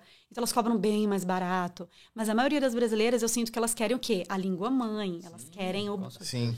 Então tem doulas maravilhosas aqui, muitas doulas maravilhosas aqui, que tem essa, essa linha, que vão realmente cuidar dessa mulher, vão dar essa assistência para ela, sabe? A Rai comentou no nome Pedro. Quem uhum. é o Pedro? E, por favor, conta pra nós como que foi. Pepe, você tá vendo a mamãe aí? É, o Pepe, Pepe já vai fazer quatro anos é o meu, meu, nosso, nosso, nossa joia rara, assim, né? O Pedro é muito fofo. Você tinha que trazer ele um dia aqui, gente. Ele ia, nossa, ele ia ficar aqui. Vocês podem fazer um podcast com ele, eu acho que dá certo. Eu só fico aqui traduzindo, porque só a mãe entende, a mãe vai, né? Mas ele é uma, uma graça. E o Pedro, ele veio. Assim, quando a gente chegou na Austrália, eu trabalhei num hospital, né? Que eu falei para vocês, que eu consegui trabalhar na minha área. Não era essa área, era uma. Trabalhava com idosos. Mas foi a Ana, que é essa midwife que eu falei que faz as mentorias comigo. Ela era físio, e olha como essa questão de network é importante, né? A minha sogra, a mãe do Will, ela trabalha na universidade, trabalhava, né? Ela já é aposentada, mas ela trabalhava na UFMG, que é a Federal de Minas. E quando eu vim para cá, ela falou: Rayane, eu tenho uma amiga que tem um estudante, um, né, um aluno dela, que está fazendo um pós-doutorado na Austrália. Vou te passar o contato dele. Falei, não falo nem inglês, gente. Vou falar, como é que eu vou procurar esse emprego? Aí, na época, comecei lá no restaurante, né? Que tem várias histórias. Mas comecei no restaurante. E eu falei, Will, vou mandar um e-mail para esse Marcelo. Marcelo, que é brasileiro. Marcelo. Mandei e-mail para ele, Marcelo, sou né, nora da Janete. E aí, a Janete tem uma aluna, que eu não lembro o nome, que é não sei o quê. E fui fazendo esse networking ali. Aí ela falou assim, ele falou, olha, Rayane, eu tô aqui dentro de um hospital fazendo pesquisa, não tem como eu te trazer para cá, não vai adiantar nada. Mas eu tenho uma física que eu conheço, que é a Ana, que é a Ana. E eu vou te passar o contato dela. Gente, eu lembro que na mesma semana eu consegui um emprego no, no Margarita, que foi onde a gente trabalhou, né, num restaurante ali na, na cidade. E aí, eu mandei esse e-mail pra Ana, e aí eu falei assim, Ana, eu sou a Rayane. Aí, gente, né, Fui lá, fiz e-mail. Ela falou: toma meu telefone, me liga. Gente, ela foi minha madrinha na Austrália. Eu brinco com ela, que foi uma das primeiras pessoas que eu conheci quando eu cheguei aqui. E ela realmente estendeu a mão. ela falou assim: vem aqui que eu vou te ajudar com o seu currículo, eu vou te ajudar com as validações, eu vou te ajudar com o que você precisa fazer e eu vou levar o seu currículo para o hospital que eu trabalho.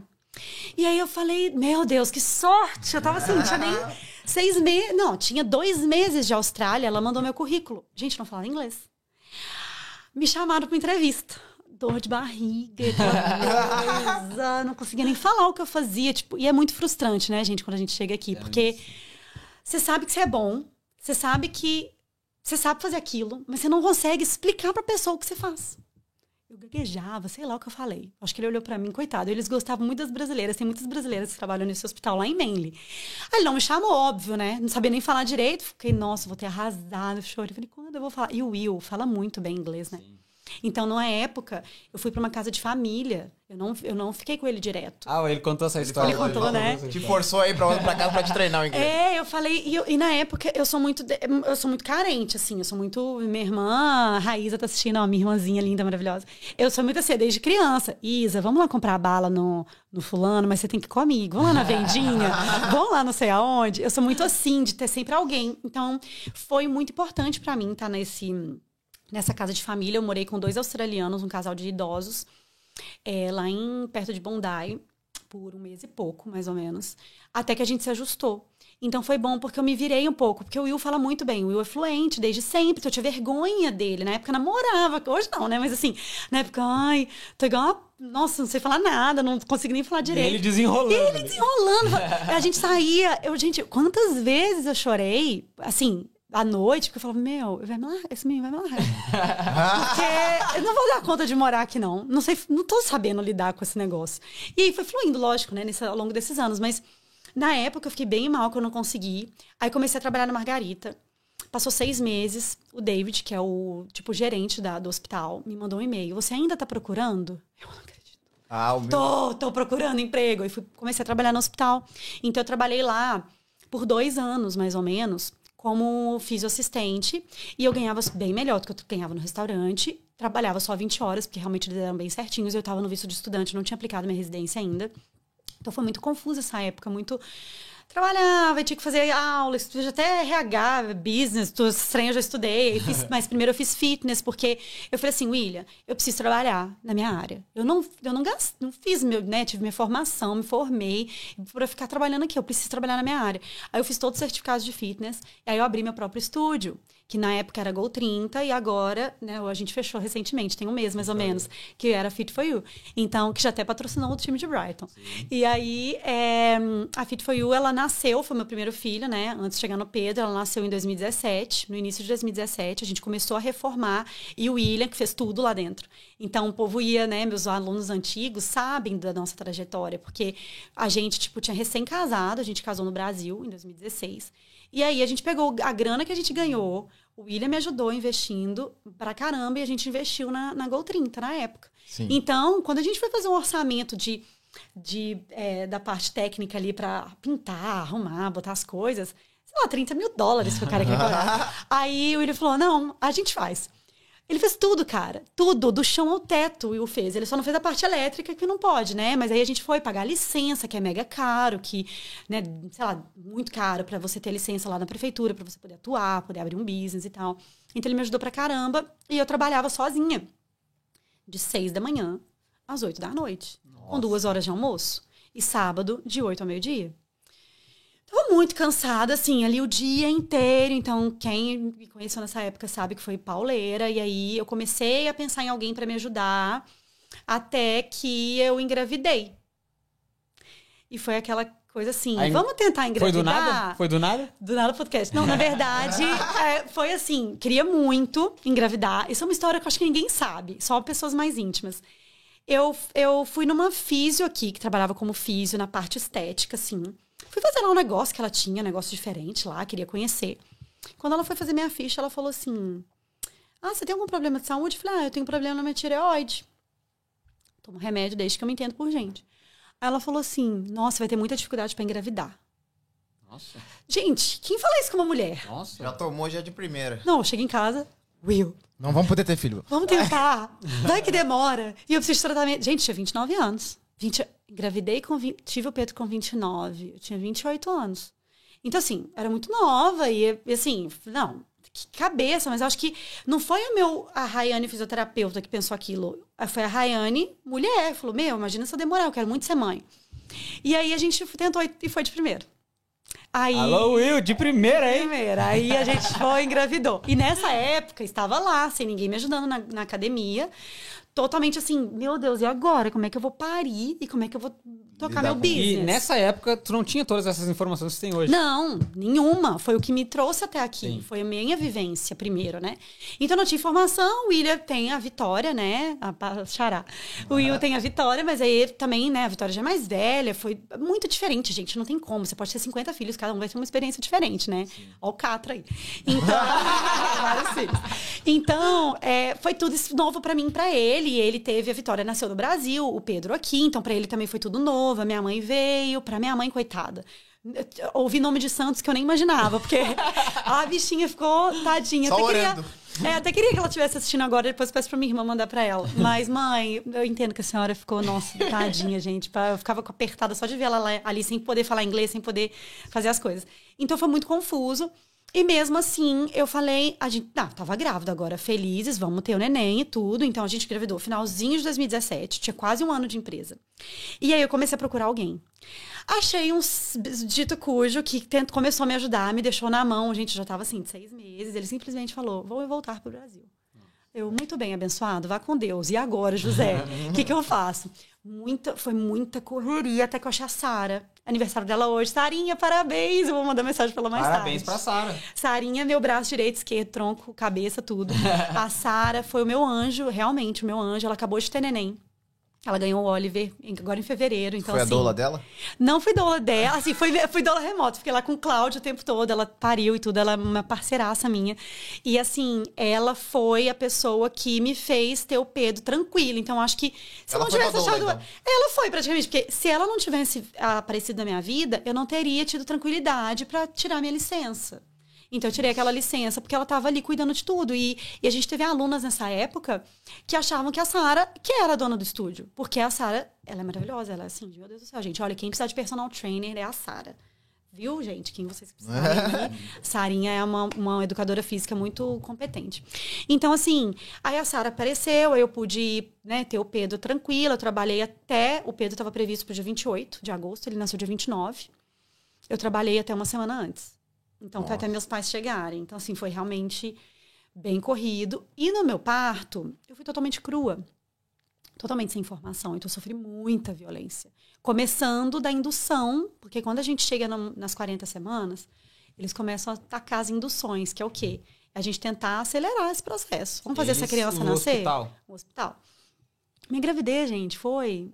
Não enjoava, não vomitava, não tinha dor. Perfeita. Trabalhei, me exercitei. Perfeita. No dia que ele fez 40 semanas de, né, de, de, de- que ele já estava aqui há 40 semanas, eu fui na, na consulta, minha, meus pais já tinham chegado. Eu estava um pouco ansiosa com isso também, porque eles só iam ficar um mês, meus pais comerciantes. Então eu ficava assim, meu Deus, esse menino tem que nascer, senão meus pais vão me ajudar, não, se ele demorar, né? Então já tava essa questão, que eu sempre converso isso com as meninas também.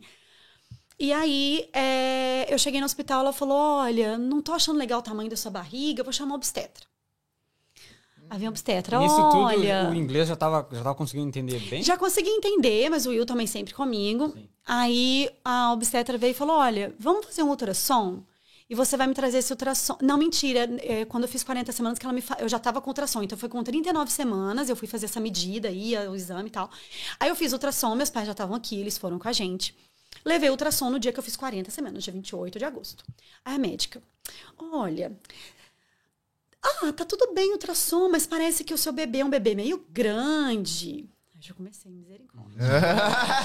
o seu bebê é meio grande. Então eu acho que se eu fosse você, eu faria uma indução. Você pode esperar. Só que ele vai crescer mais. Eu não tinha tanta informação, eu fiquei com muito medo. E aí eu tava com a minha, meu psicológico totalmente abalado, porque eu queria que a minha mãe e meu pai estivessem aqui e aproveitassem o Pedro, para me ajudar também, né? Porque eu ia ter que trabalhar. E ao mesmo tempo eu falei: se você tá falando, vamos induzir. E eu já tava meio que em trabalho de parto, aquela, em trabalho de parto não, mas começando a ter dor. É, né, o Will faltou em- ah, no serviço três vezes no- na semana, porque eu sentia dor, eu achava, tava tendo esses alarmes de que tá vindo, tá vindo. Eu ia fluir naturalmente. Só que eu fiquei com medo e fui induzida. No dia 29. É, no dia 28 mesmo. Eu acho que era dia 27, dia 28 eu já fui induzida, ele nasceu dia 29. Então, assim, eu fui induzida bem no finalzinho do dia, ele nasceu umas 12 horas depois. Não foi, não demorou, não.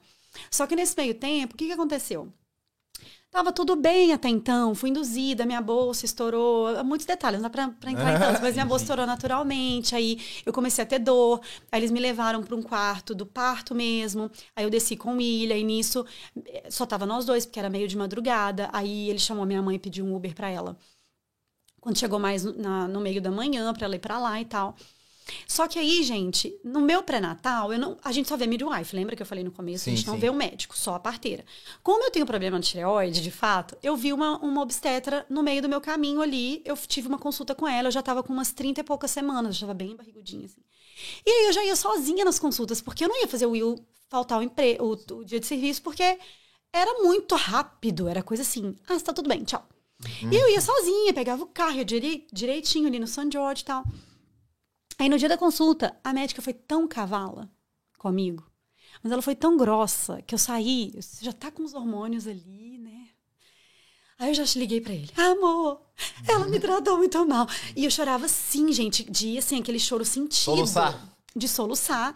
E ela foi muito grossa, ela falou, eu entrei na célula, o que você tá fazendo aqui? Nossa. E a gente, a gente sabe que às vezes a Ela barreira da dia bom. língua, é, a barreira da língua é uma barreira, às vezes é o jeito de falar, soa meio rude, mas não é, o jeito do, do australiano. Mas ela foi rude. O que você tá fazendo aqui? Eu falei, olha, me mandaram pra cá, me mandaram que a consulta é aqui hoje e tal. Ah, tá, deita aqui. Assim. Aí ela foi, foi é, palpar aqui na minha virilha pra, pra sentir a cabecinha do peso. Ela fiou a mão com toda a força. Eu dei um grito assim. E ela foi muito grossa. Eu fiquei muito sentida. E quem que apareceu no meu parto? Ela. Óbvio. Nossa. Que azar. Quando essa mulher entrou no quarto, que trocou o plantão, que até então tava tudo fluindo, né? Eu tava indo bem. O Will, não sei se ele. eh, Não lembro se ele falou do meu parto. Mas assim, tava fluindo bem, eu tava até me controlando, eu tava sem anestesia. Quando essa mulher entrou, Deu um choque mental. a chorar. O trauma dela. Ela! É, foi ela. E ela já chegou assim, aquela coisa que eu falei de, de às vezes a fala sutil ser violência. Então ela, ah, eu quero ver como tá, peraí. Ela, aí eu tava meio, de- meio, meio sentada, assim, meio deitada, inclinada. Aí ela botou minha perna assim, dobrada. Eu fiquei meio assim, de quatro, de, com a perna aberta. Aí ela já foi assim, ela estava com a mão ali perto de mim. Ela falou, ah, eu só vou te fazer um toque aqui. Ela já foi fez. fazendo toque. E isso é um absurdo. Porque você tem que dar consenti- consentimento de tudo. Você tem que falar, peraí, eu não tô preparada, eu não quero um toque agora. Eu tô com dor. Sim. Então começaram várias coisas a acontecer. E aí, no final das contas, eu já tava totalmente abalada, gente. Eu tava assim. Me entreguei. Entreguei os pontos real. E aí. Foi muito ruim, porque ah, a, a, a presença da minha mãe me tranquilizava, porque a gente tem uma conexão muito forte. Minha mãe, assim, nossa, é- meu Deus, ela é uma pessoa extraordinária. Tava muito bom ter o papel de me sentir cuidada, assim, como filha. Não só como a mãe do Pedro está ali, não. A minha filha está aqui. Então, foi muito bom ter minha mãe aqui, porque ela me deu muito esse suporte emocional que eu precisava. Mas, ao mesmo tempo, eu estava ansiosa, porque eu via que as coisas não estavam indo bem. E ela ali preocupada, o Will também, porque, né, querendo ou não, não dá para entender se está tudo bem. E aí, no final das contas, quando o Pedro foi nascer, eu tive o parto normal.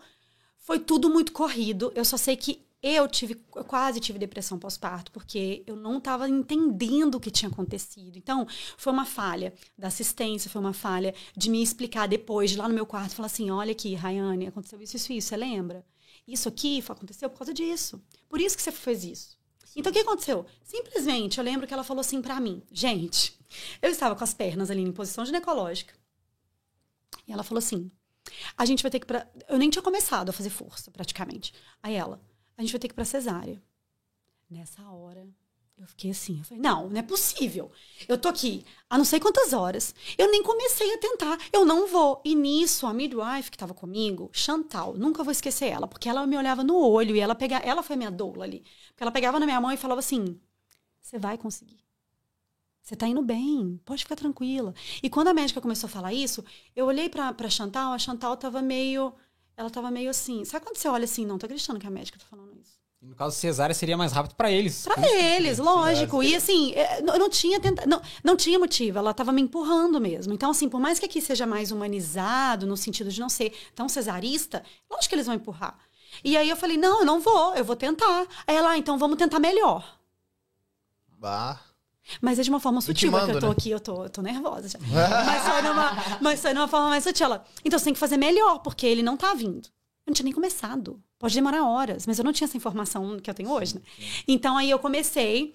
Aí chegou uma hora, gente, que ela parou assim, no meio das minhas pernas, assim. Ela falou assim: eu vou ter que usar algum instrumento pra tirar ele.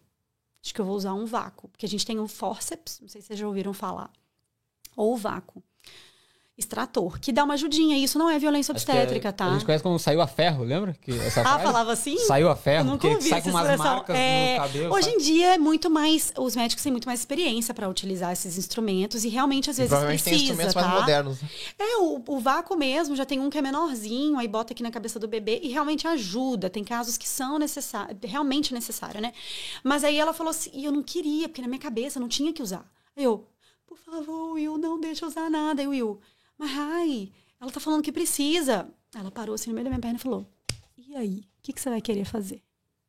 Nossa. Intimando já. E aí ela tava me um pouco me intimando, Forçando, me né, ah, minha, ah, não sei, gente, me coagindo ali na, sei lá, foi Forçando muito a ruim, decidir foi uma- muito uma- ruim, a consentir por uma Sim. coisa. Eu sei que o Pedro nasceu, foi muito rápido. Já não sei- foi isso, tá? Pegou o vácuo, tirou o Pedro, Pedro veio pro meu colo. Eu tenho assim alguns minutinhos com ele. Nisso eu não lembro direito, porque eu tava na Portolândia, mas eu sei que eles começaram a chamar um monte de gente na sala. Aí eles me deram um papel e falaram: assina aqui que você pode precisar de transfusão de sangue. Aí eu assinei. Eu não tava entendendo nada, tiraram o Pedro de mim, porque como ele, o pediatra queria ver ele e tal, mas ele tava bem, ele tava chorando, tava respirando.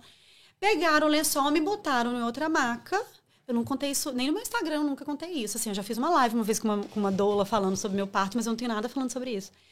E que é uma, é uma parte meio obscura da minha vida, assim. E aí eles me mudaram de maca e me levaram. E tu não sabia nem pra onde. Não sabia nem pra onde. Eu só sei que eu cheguei no bloco cirúrgico. Tinha uns 10 caras. Exclusivo no. Do Nada Podcast, galera.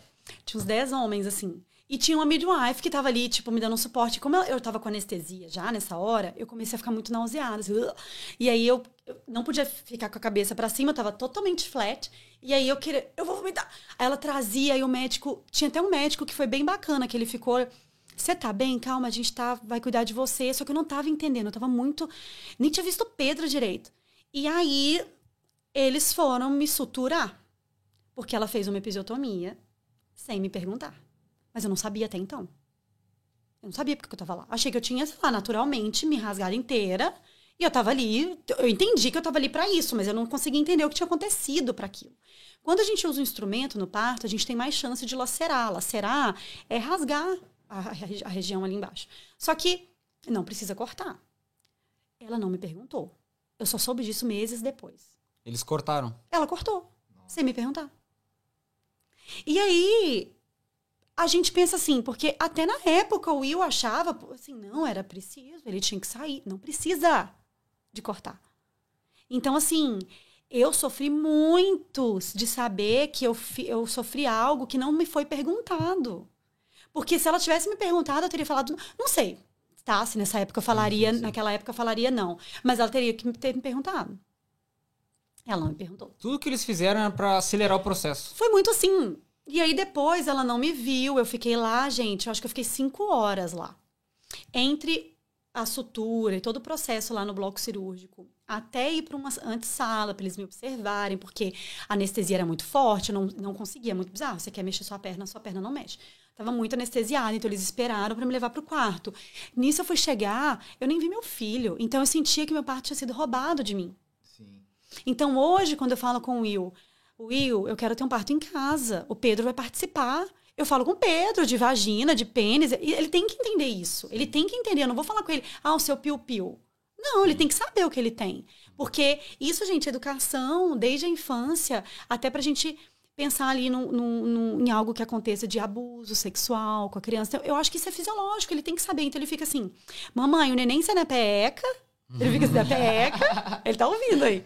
Então ele sabe, ele vê as coisas. E eu falei, eu falo com o Will, não tem problema ele me ver com dor, ele me ver gemendo. Gente, é um parto. Parto. E isso devia ser É da natureza, fisiológico, né? da natureza, não é uma coisa que deveria ter sido como foi. Então eu fiquei muito tempo até começar a fazer terapia, porque foi muito importante para mim. E aí acaba que tem essa coisa que eu falei para vocês do puerpério, de o casal tá ali os dois não dormem, os dois estão estressados. A gente não morava aqui perto, então eu tava, a gente estava meio afastado. Até a gente voltar para cá, eu me encontrar de novo, de ter mais companhias de outras pessoas, de sair para tomar um café, de, de andar num parque. Então, isso tudo foi criando, né? Me, me fazendo ressignificar o que eu passei. Porque foi muito tudo jogado ali. Eu, eu, eu, eu, tive praticamente uma intervenção atrás da outra. E aí, depois disso, eu falei: não, gente, as mulheres não podem passar por isso. Eu não vou permitir. Quem sou eu para não permitir? Mas, assim, pelo menos as minhas alunas, eu gostaria muito que elas aprendessem e se encorajassem a, a, a questionar. Ao marido tá lá, às vezes, por exemplo, se a Thaís está ali, não está entendendo nada que tá acontecendo. Você vai estar ali, ô doutor, para que, que você está fazendo isso mesmo? Por isso tem que se informar, né? Pra é, questionar. porque senão ele vai pegar uma tesoura, ele vai, vai falar, um tem que cortar. Você vai falar, Thaís, tem que cortar, é melhor a gente deixar, porque nosso filho está sofrendo. Não tem que cortar. Mesmo se usar esses instrumentos. Depois, eu sou fisioterapeuta, eu pude me recuperar, eu sabia o que eu tinha que fazer, eu procurei ajuda, eu tenho informação. Quantas mulheres sofreram episiotomia agradecem os médicos? Porque, ah, pelo menos meu filho está bem, mas e o seu corpo? Então, digamos que as dicas da RAI para evitar essa tortura psicológica seriam que os dois, não só a mulher, mas como o homem, se informar bastante, né? Total. Para se preparar para o momento. Sim, não adianta só a mulher estar tá cheia de informação, porque lógico. Porque ela vai estar, tá, por exemplo, se vocês estiverem grávidos um dia, quem vai estar tá imersa nessa vida é a Vitória. Sim. Porque ela vai ler o tempo inteiro, ela vai sentir, ela vai passar mal, ela, ela vai estar tá imersa. Ela tem que te trazer pro barco aos pouquinhos. Sim. E você tem que ir fazendo, sendo proativo, de você conseguir, não, realmente, eu tô entendendo isso agora. Vai ouvir um podcast de um, de um médico falar. Vai ouvir um podcast de um físio. Eu sempre passo essas coisas. Baixa o aplicativo. Ouve o podcast da RAI. Ouve o podcast da RAI. Spotify. Faz as consultas. participa. Na própria... Tem muitos clientes que eu não sou doula, né, gente? Não dá pra ser doula de todo mundo. Então, a maioria que faz comigo o pré-natal com, como físio... Tem vários casais, vários, que eu, assim, eu amo eles de paixão, que eles fazem. Toda consulta eles estão com a mulher deles. A consulta é para elas, mas eles estão lá. Não, quero ver se ela vai fazer certinho. Aí eu começo a perguntar. Ah, ela não tá te contando, não, mas aconteceu isso já assim. Ela vai no banheiro e faz isso, não, não, não, não. Então, assim, essa troca é muito bacana. Fica inteirando também. E é né? muito importante é. porque os pais estão no Brasil. Então, se o homem não participar, a mulher não vai ter acompanhamento nenhum. Nenhum. Então ele tem que participar, é obrigação, né? É. Ainda mais a família lá do outro lado do mundo se preocupando, né? Sim, e agora o PP tá aí, vai fazer quatro anos agora no finalzinho de agosto. E quando é que veio o novo, Will? Willzinho? Então, o Pedro, gente, o Pedro é um Willzinho. eu falo, é o Williamzinho da que assim, todo mundo fala que ele parece comigo, porque nosso cabelo é muito parecido. Ele e aí. É, ele tem cabelo grande também. E, só que assim, ele é um Williamzinho. ele, as expressões, assim, ele é muito engraçado. E a gente tá programando de voltar do Brasil para programar o Baby número 2, né? Vamos ver. Aí sim. É. Eu vou ler algumas... Mas foi meio traumático. Opa, ah, pode falar. vou ler... vou ler alguns comentários aqui, também tem algumas perguntas. Hum. Thaís Xavier, vulgo minha noiva, rolou. Ligadinho oh, para pegar gente. todas as dicas. Ótima. Bom dia, gurizada. Adri Melo, vulgo mãe do Cassie. Bruno Rijo, tá na hora, hein, seu Renan? gente, eu acho que já tem que sair daqui praticando, só acho. Renan Kulok. A doula tem que estar presente ah, sempre. Ah, o Renan. Renan e a Bia estão me assistindo. Maravilhoso. A doula tem que estar presente sempre nos partos ou pode ser um acompanhamento até o momento e depois do parto? Super dá pra ser até o momento depois do parto. Tem gente, é, eu falo isso com, né, que eu comentei no início, que eu falo, gente, use e abusa da RAI, vocês são meus alunos, vocês me têm. E aconteceu de um parto em Melbourne, de uma aluna minha muito querida, foi também no sábado. O, o, o que eu fui foi domingo, né? De sábado para domingo, ela parou no sábado antes de eu ir pro hospital daqui. E aí, eu fiquei no telefone com eles. Ela me ligou, ela me mandou áudio. É, o marido dela me mandou mensagem. Então, assim, às vezes é o que eu falo, não precisa da doula. Lógico que eu quero ir nos partos. Mas ninguém precisa da doula. Porque às vezes a pessoa tem uma impressão assim: cara, eu não tenho dinheiro para investir. Como é Sim. que eu vou fazer, então, para minha mulher parir bem? Será que ela não vai parir? Será que ela não vai ter um parto humanizado? Porque ela não tem doula? Não. Depende muito mais do, desse preparo para os dois estarem bem do que qualquer outra coisa. É claro que por mais informação que a gente tenha, tem um profissional ali, gente, é uma virada de chave, porque o que, que acontece? Certeza. As midwives, os médicos, eles vão tratar vocês diferentes. Porque tem alguém ali que é da área. Sim. Entende? Ah, sim, tem. Não vai ficar. Aquela empurrada ali que ia dar, ela vai pensar duas vezes antes de fazer um negócio A sem doula tá ali, melhor consentimento. É, tem uma doula, tem uma doula que tá ali. Ela é uma testemunha. Sim, sim.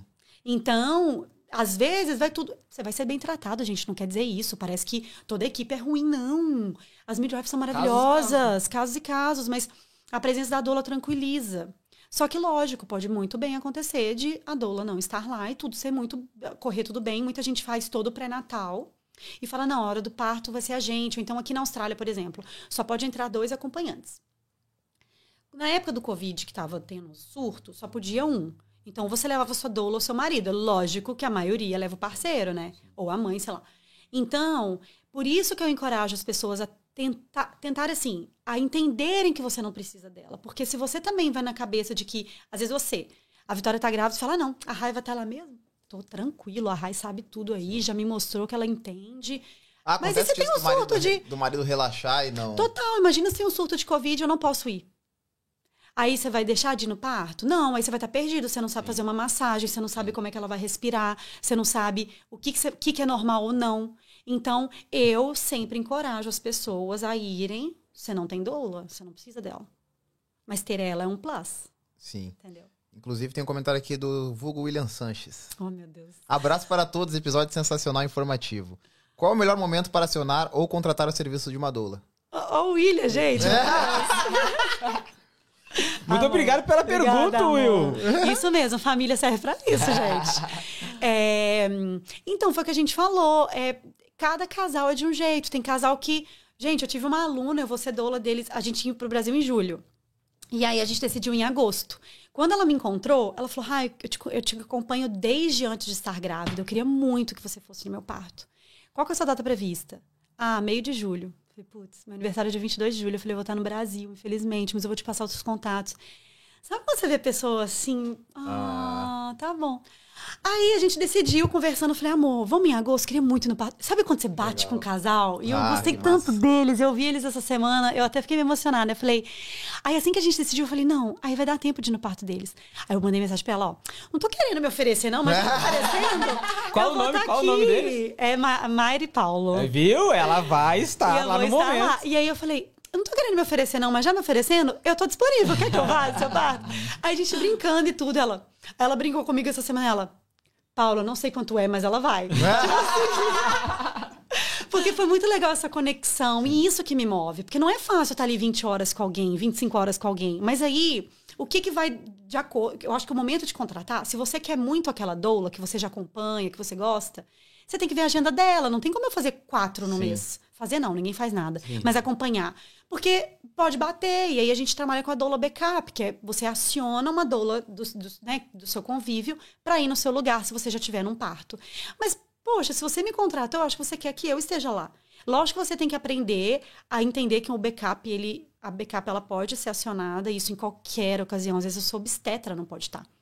Se você paga um obstetra particular, ele ficou doente, vai ter que ir alguém da equipe dele. Então a gente tem que acostumar que isso é Pode necessário e é por isso que eu encorajo as pessoas a dar essa autonomia. Você não precisa de mim. Ninguém precisa de mim. Ninguém precisa de uma físio, ninguém precisa de uma obstetra. Você precisa de estar informada.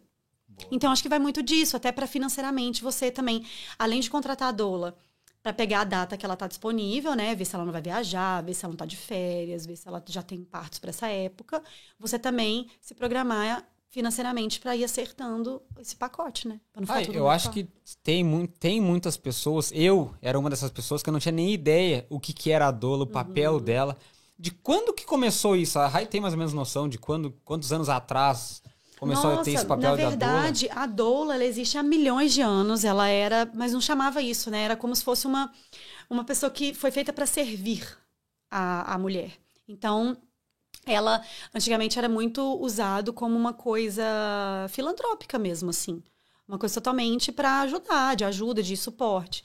E aí ela foi entrando aos poucos como um papel realmente importante. Hoje, Foi profissionalizando, digamos é, assim. a minha irmã faz medicina. Tá ouvindo aí, minha futura médica. E ela tá já há dois anos de se formar. Ela quer muito ir para a área de obstetrícia. E ela conversando comigo esses dias, a gente troca muita figurinha, né? Muito legal. E ela fa... ela aprende muito comigo, eu aprendo muito com ela. E ela fala assim, ela falou comigo, Rai, esses dias a minha professora falou que como o papel da doula tem sido tão importante para os obstetras, porque a mulher tem mais chance de ir para o hospital na hora certa. Nem sempre vai ser esse sonho, né, de consumo. Sim, sim, sim. Mas a maioria das vezes, a mulher está mais preparada, ela consegue esperar mais em casa, ela consegue usar outros recursos para aliviar a dor do que já correr para o hospital e entrar numa anestesia. Não que isso seja errado, mas só pensando na logística. Então, depende muito. Eu acho que é, tem vindo a mais à tona, mas já tem bastante tempo que a Dola está aí trabalhando. Temos mais perguntas aqui. Renan favor, coloca. Nesse acompanhamento da doula, o pai aprende também? Se sim, pode dar exemplos? Demais, porque na, na- na- nessa, né, nesse, nesse processo todo, vocês vão aprender formas de deixar a mulher mais tranquila. Que às vezes a gente acha assim, ajudar é ficar ali alisando, Aperto segurando a mão dele. segurando. a- Às vezes, gente, a- o pai, ele vai fazer assim, ó. A mulher tá lá morrendo de dor. Ele não vai chegar e falar assim, ô Thaís, você quer água de coco ou suco? não, leva, leva. Só Seja leva. proativo. Você vai, sabe, eu acho que você vai saindo um pouco da caixa quando você aprende. É, eu gosto, às vezes, nem toda mentoria eu consigo, mas muitas mentorias eu trago um casal que eu já atendi para dar uma palhinha ali de como foi, de, uma- de uns 20 minutinhos. e Como foi a experiência? Eu gosto de fazer casais que não tiveram doula. O tratamento é VIP, galera. Não, gente, é minha mentoria, não é por nada não, mas é minha pupila. mas assim, é só pra, pra eles entenderem, ah, olha aí, o casal não teve doula, não quer dizer que você tem que ter doula pra dar certo. Sim. Tu traz Então, os dois lados da moeda, né? Os dois lados da moeda, acho que depende muito assim, olha, o casal tem condição? Como que vai ser? Às vezes a gente foca tanto, igual eu falei, em criar um enxoval do bebê, e aí o casal fala, ah, não, é porque eu tenho que fazer a foto da gestante, tem a foto do newborn, é, tem o berço. Ah, você pode... Ah, não, doula é muito caro. Poxa, É. é, o seu- é né? um, é um momento que você vai lembrar até você morrer. Pra sua vida inteira, o nascimento. Gente, bebê, vocês vão ganhar tanta coisa, principalmente aqui na Austrália, né? Um amigo já teve, nossa, tem um monte, tem, não, tem um carrinho, tem, não sei, agora tem um, o carrinho do bebê, eu tenho um monte de roupinha que eu guardei. Você ganha muita coisa. A gente tem uma cultura, isso é muito legal aqui. Não é aquela coisa no Brasil que isso a gente não vê tanto. Aqui não, é a cultura do reutilizar e tal. Então a gente não precisa de tanta coisa pro bebê nos primeiros meses. Ele precisa de vocês. Sim. precisa ter o berço do ano, a babá eletrônica. É muito melhor você ter um suporte, de ter depois uma consultora de amamentação que vai dar um suporte para você conseguir. Imagina, se você consegue amamentar, quantas latas de fórmula você vai economizar ao longo do ano? É verdade. Isso é assim, pensando no meio ambiente, pensando na financeiramente, em tudo. E para todos que o bebê vai ter. Aí o que, que adianta? Ah, não, mas eu não consigo comprar uma consultora, não. É porque eu tenho que fazer a foto, né? Aí a fulana que faz a foto é carésimo. Não tô falando, pelo amor de Deus, fotógrafas. É muito legal fazer foto. Mas eu digo assim, qual que é a sua prioridade? Você quer parir com respeito? Ter um parto com respeito? Respeitoso, acolhedor, digno? Ou você quer ter um parto ali, tanto faz, tanto fez, e depois você vai remoer isso para sua vida inteira? Porque eu remoí meu parto por muito tempo. E é uma das primeiras vezes que eu falo sem chorar, só sempre chorava, assim, que eu não conseguia falar assim, putz, passei por isso, isso, isso, isso. Digamos que o segundo filho vai ser diferente. Gente, eu não vejo a hora! Eu preciso desse filho. Não, na verdade, assim, O Will, dá teu jeito, Will. Alô, Will! Não, inclusive Eu tem um comentário bom aqui dele que eu tava esperando. Eu A vou, gente tava- eu vou ler. Aquela hora a gente falou que ele fez de primeira, ele já mandou aqui, ó. Aqui não dá mole não, hein, moçada? Sentou, sorriu, a conta dividiu. Will, olha o horário, Will. A gente tava ontem viajando, a gente foi falando muito disso, né? Eu falei, amor, esse... não, mas vai ser uma virada de chave pra mim, gente. Não sei, pode ser que eu tenha uma cesárea, não sei. Mas eu acho que todo o preparo, tudo que eu vou, tudo que eu vou pensar no pré-natal e, e, e essa coisa de que eu quero muito parir em casa, então, é, nossa, acho que vai ser muito legal. E vem uma menina ou menino, será? Não sei, ou vai ser a Luísa. O Pedro falou já tem Luísa. Tem. Ou o Nicolas. Olha É aí, o Nick. hein? A Elza Araújo, parabéns meninos, prazer em conhecer a fisioterapeuta Rai Vilela. Que conteúdo incrível. Ah, obrigada. Obrigado, El. Janete Nogueira. A essa, Janete! essa é minha norinha, muito orgulho. Ah, já falei dela aqui, hein, que ela me ajudou no começo. Falou. Alisson Almeida, episódio massa, rapaziada, sucesso. Muito obrigado, Alisson. Jonas Coach, baita entrevista, rapaziada. Valeu, Guardiola. Sara Castro, A eba! Sarinha, dei parabéns pra ela, que fofa. É, deu para... Eba, baby número 2 da Rai. Sarinha, mais tarde eu te mando mensagem. Rafael Primani. O Fael. Ra, estou contratando seguro saúde para visto de trabalho e minha noiva e eu estamos em dúvida se incluímos o pré-natal no pacote. Já que a diferença da parcela é muito grande, você acha que compensa? Nossa, muito Valeu, boa Rafa. pergunta, Tamo Rafa. Bem legal, porque eu já recebi até, nem conheço eles. Um casal que me. Eles nem estão grávidos ainda, mas também estavam com essas coisas. Eles... Aí eu liguei pra eles sem compromisso, tipo, igual o Will faz assim. Porque eu gosto de. de... Ai, gente, eu, eu sou muito assim do contato. Eu acho que você tem que ter contato com a pessoa. Isso que é legal. E, sinceramente, eu falei muito com a Sara sobre isso. A Sara fez um particular, por exemplo. Sim. Pra mim, não faz tanta diferença. Eu acho que é muito mais pela hotelaria que você vai ter. Pela, por essa questão de você ter um médico, você tem um quarto só pra você, você tem tudo, tudo é mais rápido, sabe? O, Sim. atendimento. No público, lógico, você não vai ficar também. Você não vai parir no corredor do hospital, gente. Você não vê isso aqui. Mas eu acho que hum, as pessoas têm muito medo disso, mas eu acho muito tranquilo, a não ser que você não queira depois do parto estar sozinha. Eu sou carente. Eu fiquei meio assim de ficar sozinha depois do parto e o Will ter que ir embora. Minha mãe, minha mãe ficou revoltada mesmo. Como assim? Eu não posso ficar aqui sentada nessa cadeira? Eu uso o banheiro. Eu fico aqui e falo pra ela, Rai. Não, mãe, não pode, não pode, não pode. O quarto é share, você faz o share ali, não pode. Então, acho que muita gente paga o particular pra ter essa questão, Esse conforto, né? Esse conforto de ter um quarto só pro casal, de, às vezes, sei lá, se você faz uma cesárea, você vai ficar uns dias ali. E aí, sei lá, igual, já tem o Pedro. Imagina eu ficar quatro dias no hospital. O Pedro não pode ficar indo lá, não pode, né? O Will não pode ir. Então, tem essas questões. Mas de atendimento, público É ou igual. privado, igual, gente. Mesma coisa. Às vezes o médico da equipe vai ser o plantonista que tá lá. Né? Não quer dizer que você vai parir, por exemplo, se for para uma cesárea, vai ser a midwife que vai fazer. Não, é um senior, é um médico que Então, tá o particular, lá. tu só vai ter o teu quarto. No O particular, ser você vai ter um atendimento diferente. Você vai ver obstetra em toda consulta, você só vai ver midwife no final. Essa é a grande diferença. Então, você vai fazer mais ultrassom, o que não tem muita necessidade. A gente tem essa cabeça de que tem que toda vez fazer ultrassom. Não tem necessidade. O ultrassom aqui, no sistema público, você faz quando você descobre. Você faz uma com 12, você faz uma com 20. Se acontecer alguma coisa, você vai fazer algum lá na frente. Mas são lá máximo quatro ultrassons. Mas a galera tem a cabeça de não. Toda vez que eu tenho que ir, eu tenho que ir. Quem procura, acha.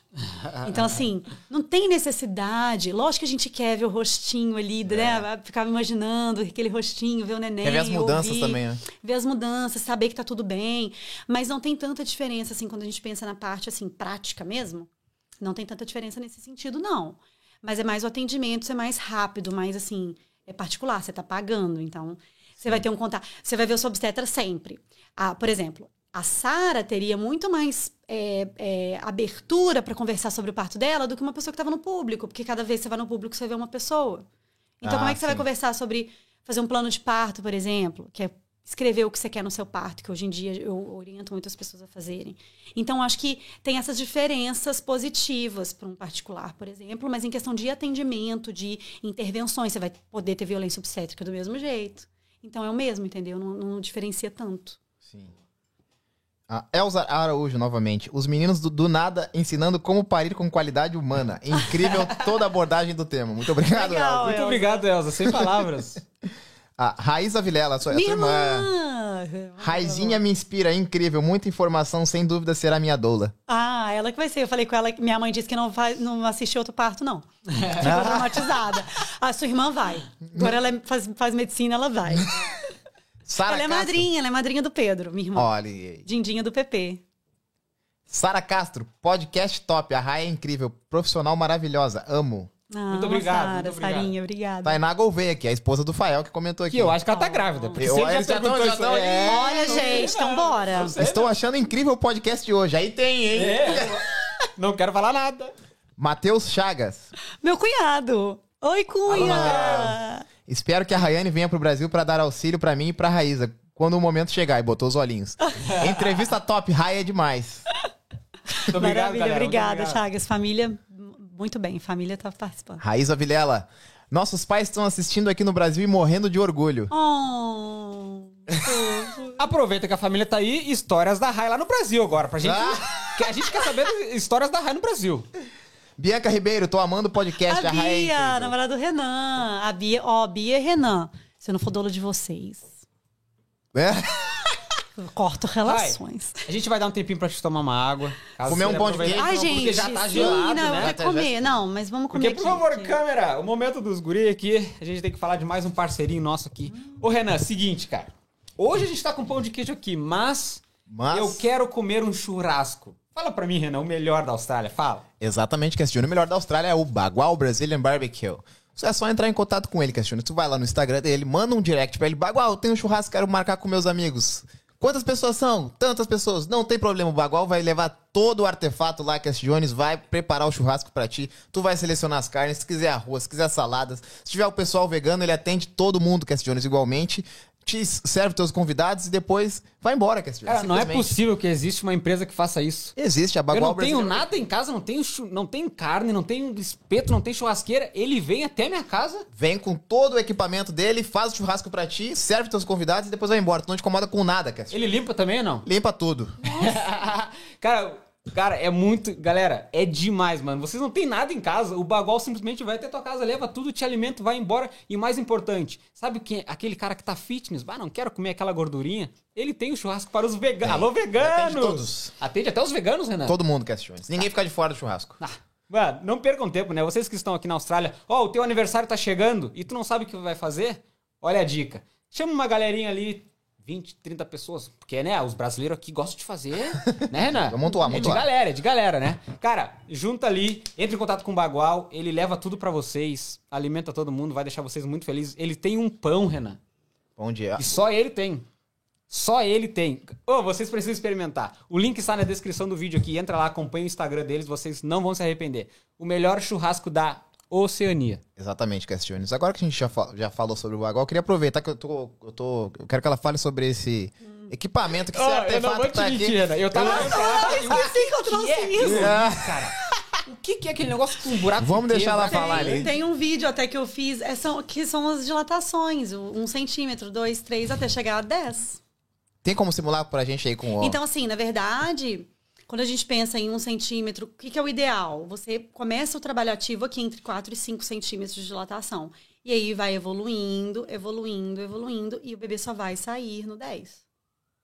10 Começar a sair, né, gente? Então, você não faz força, nada, pra, pra expulsar o bebê antes. Então, o colo do útero, então, ali vai ter que estar dilatado já pra começar esse processo.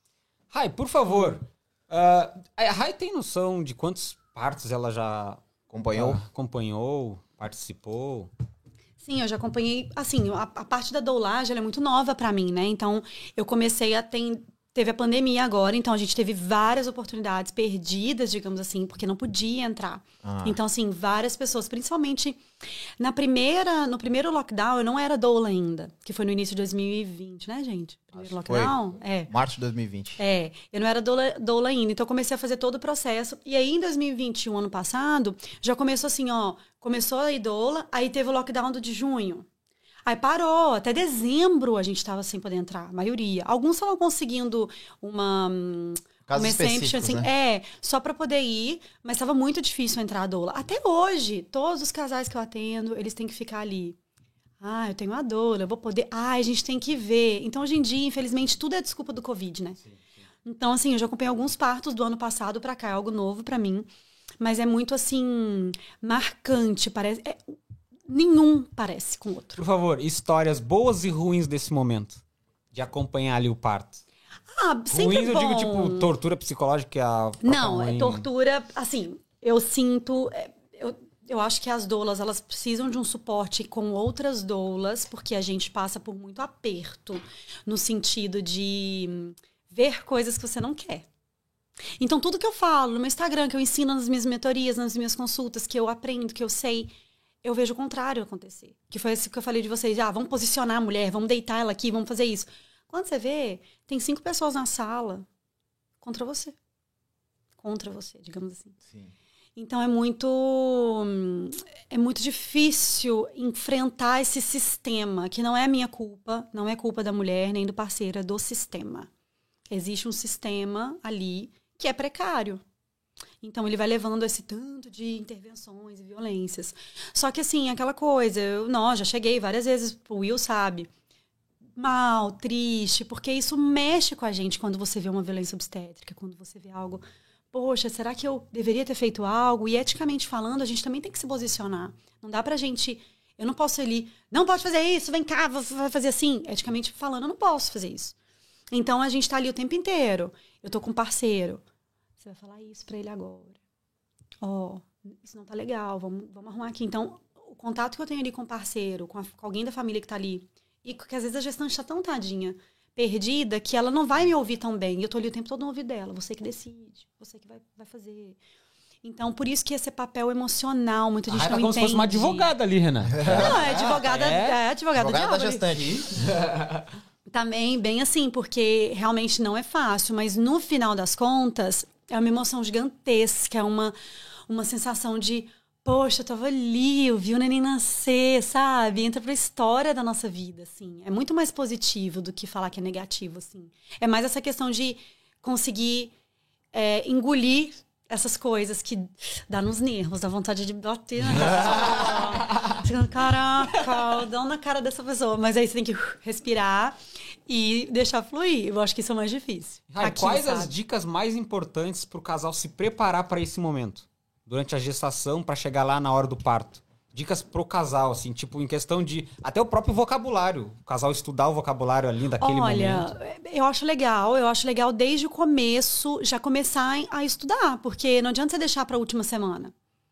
Então, eu oriento, por exemplo, minha mentoria. Tá com 20 semanas já de gestação, tá na metade? Já faz, porque você tem mais 20 semanas pela frente para, às vezes, é, aprofundar em algum assunto que você ainda tem dúvida. Tirar Sim. a dúvida nas outras consultas, sabe? Entender. Então, eu acho que esse preparo, ele é... Hum, ah, não é preparo em si, mas é todas essas informações mesmo. É o mais é um importante. conhecimento, né? É, é conhecer e ter essa, essa segurança.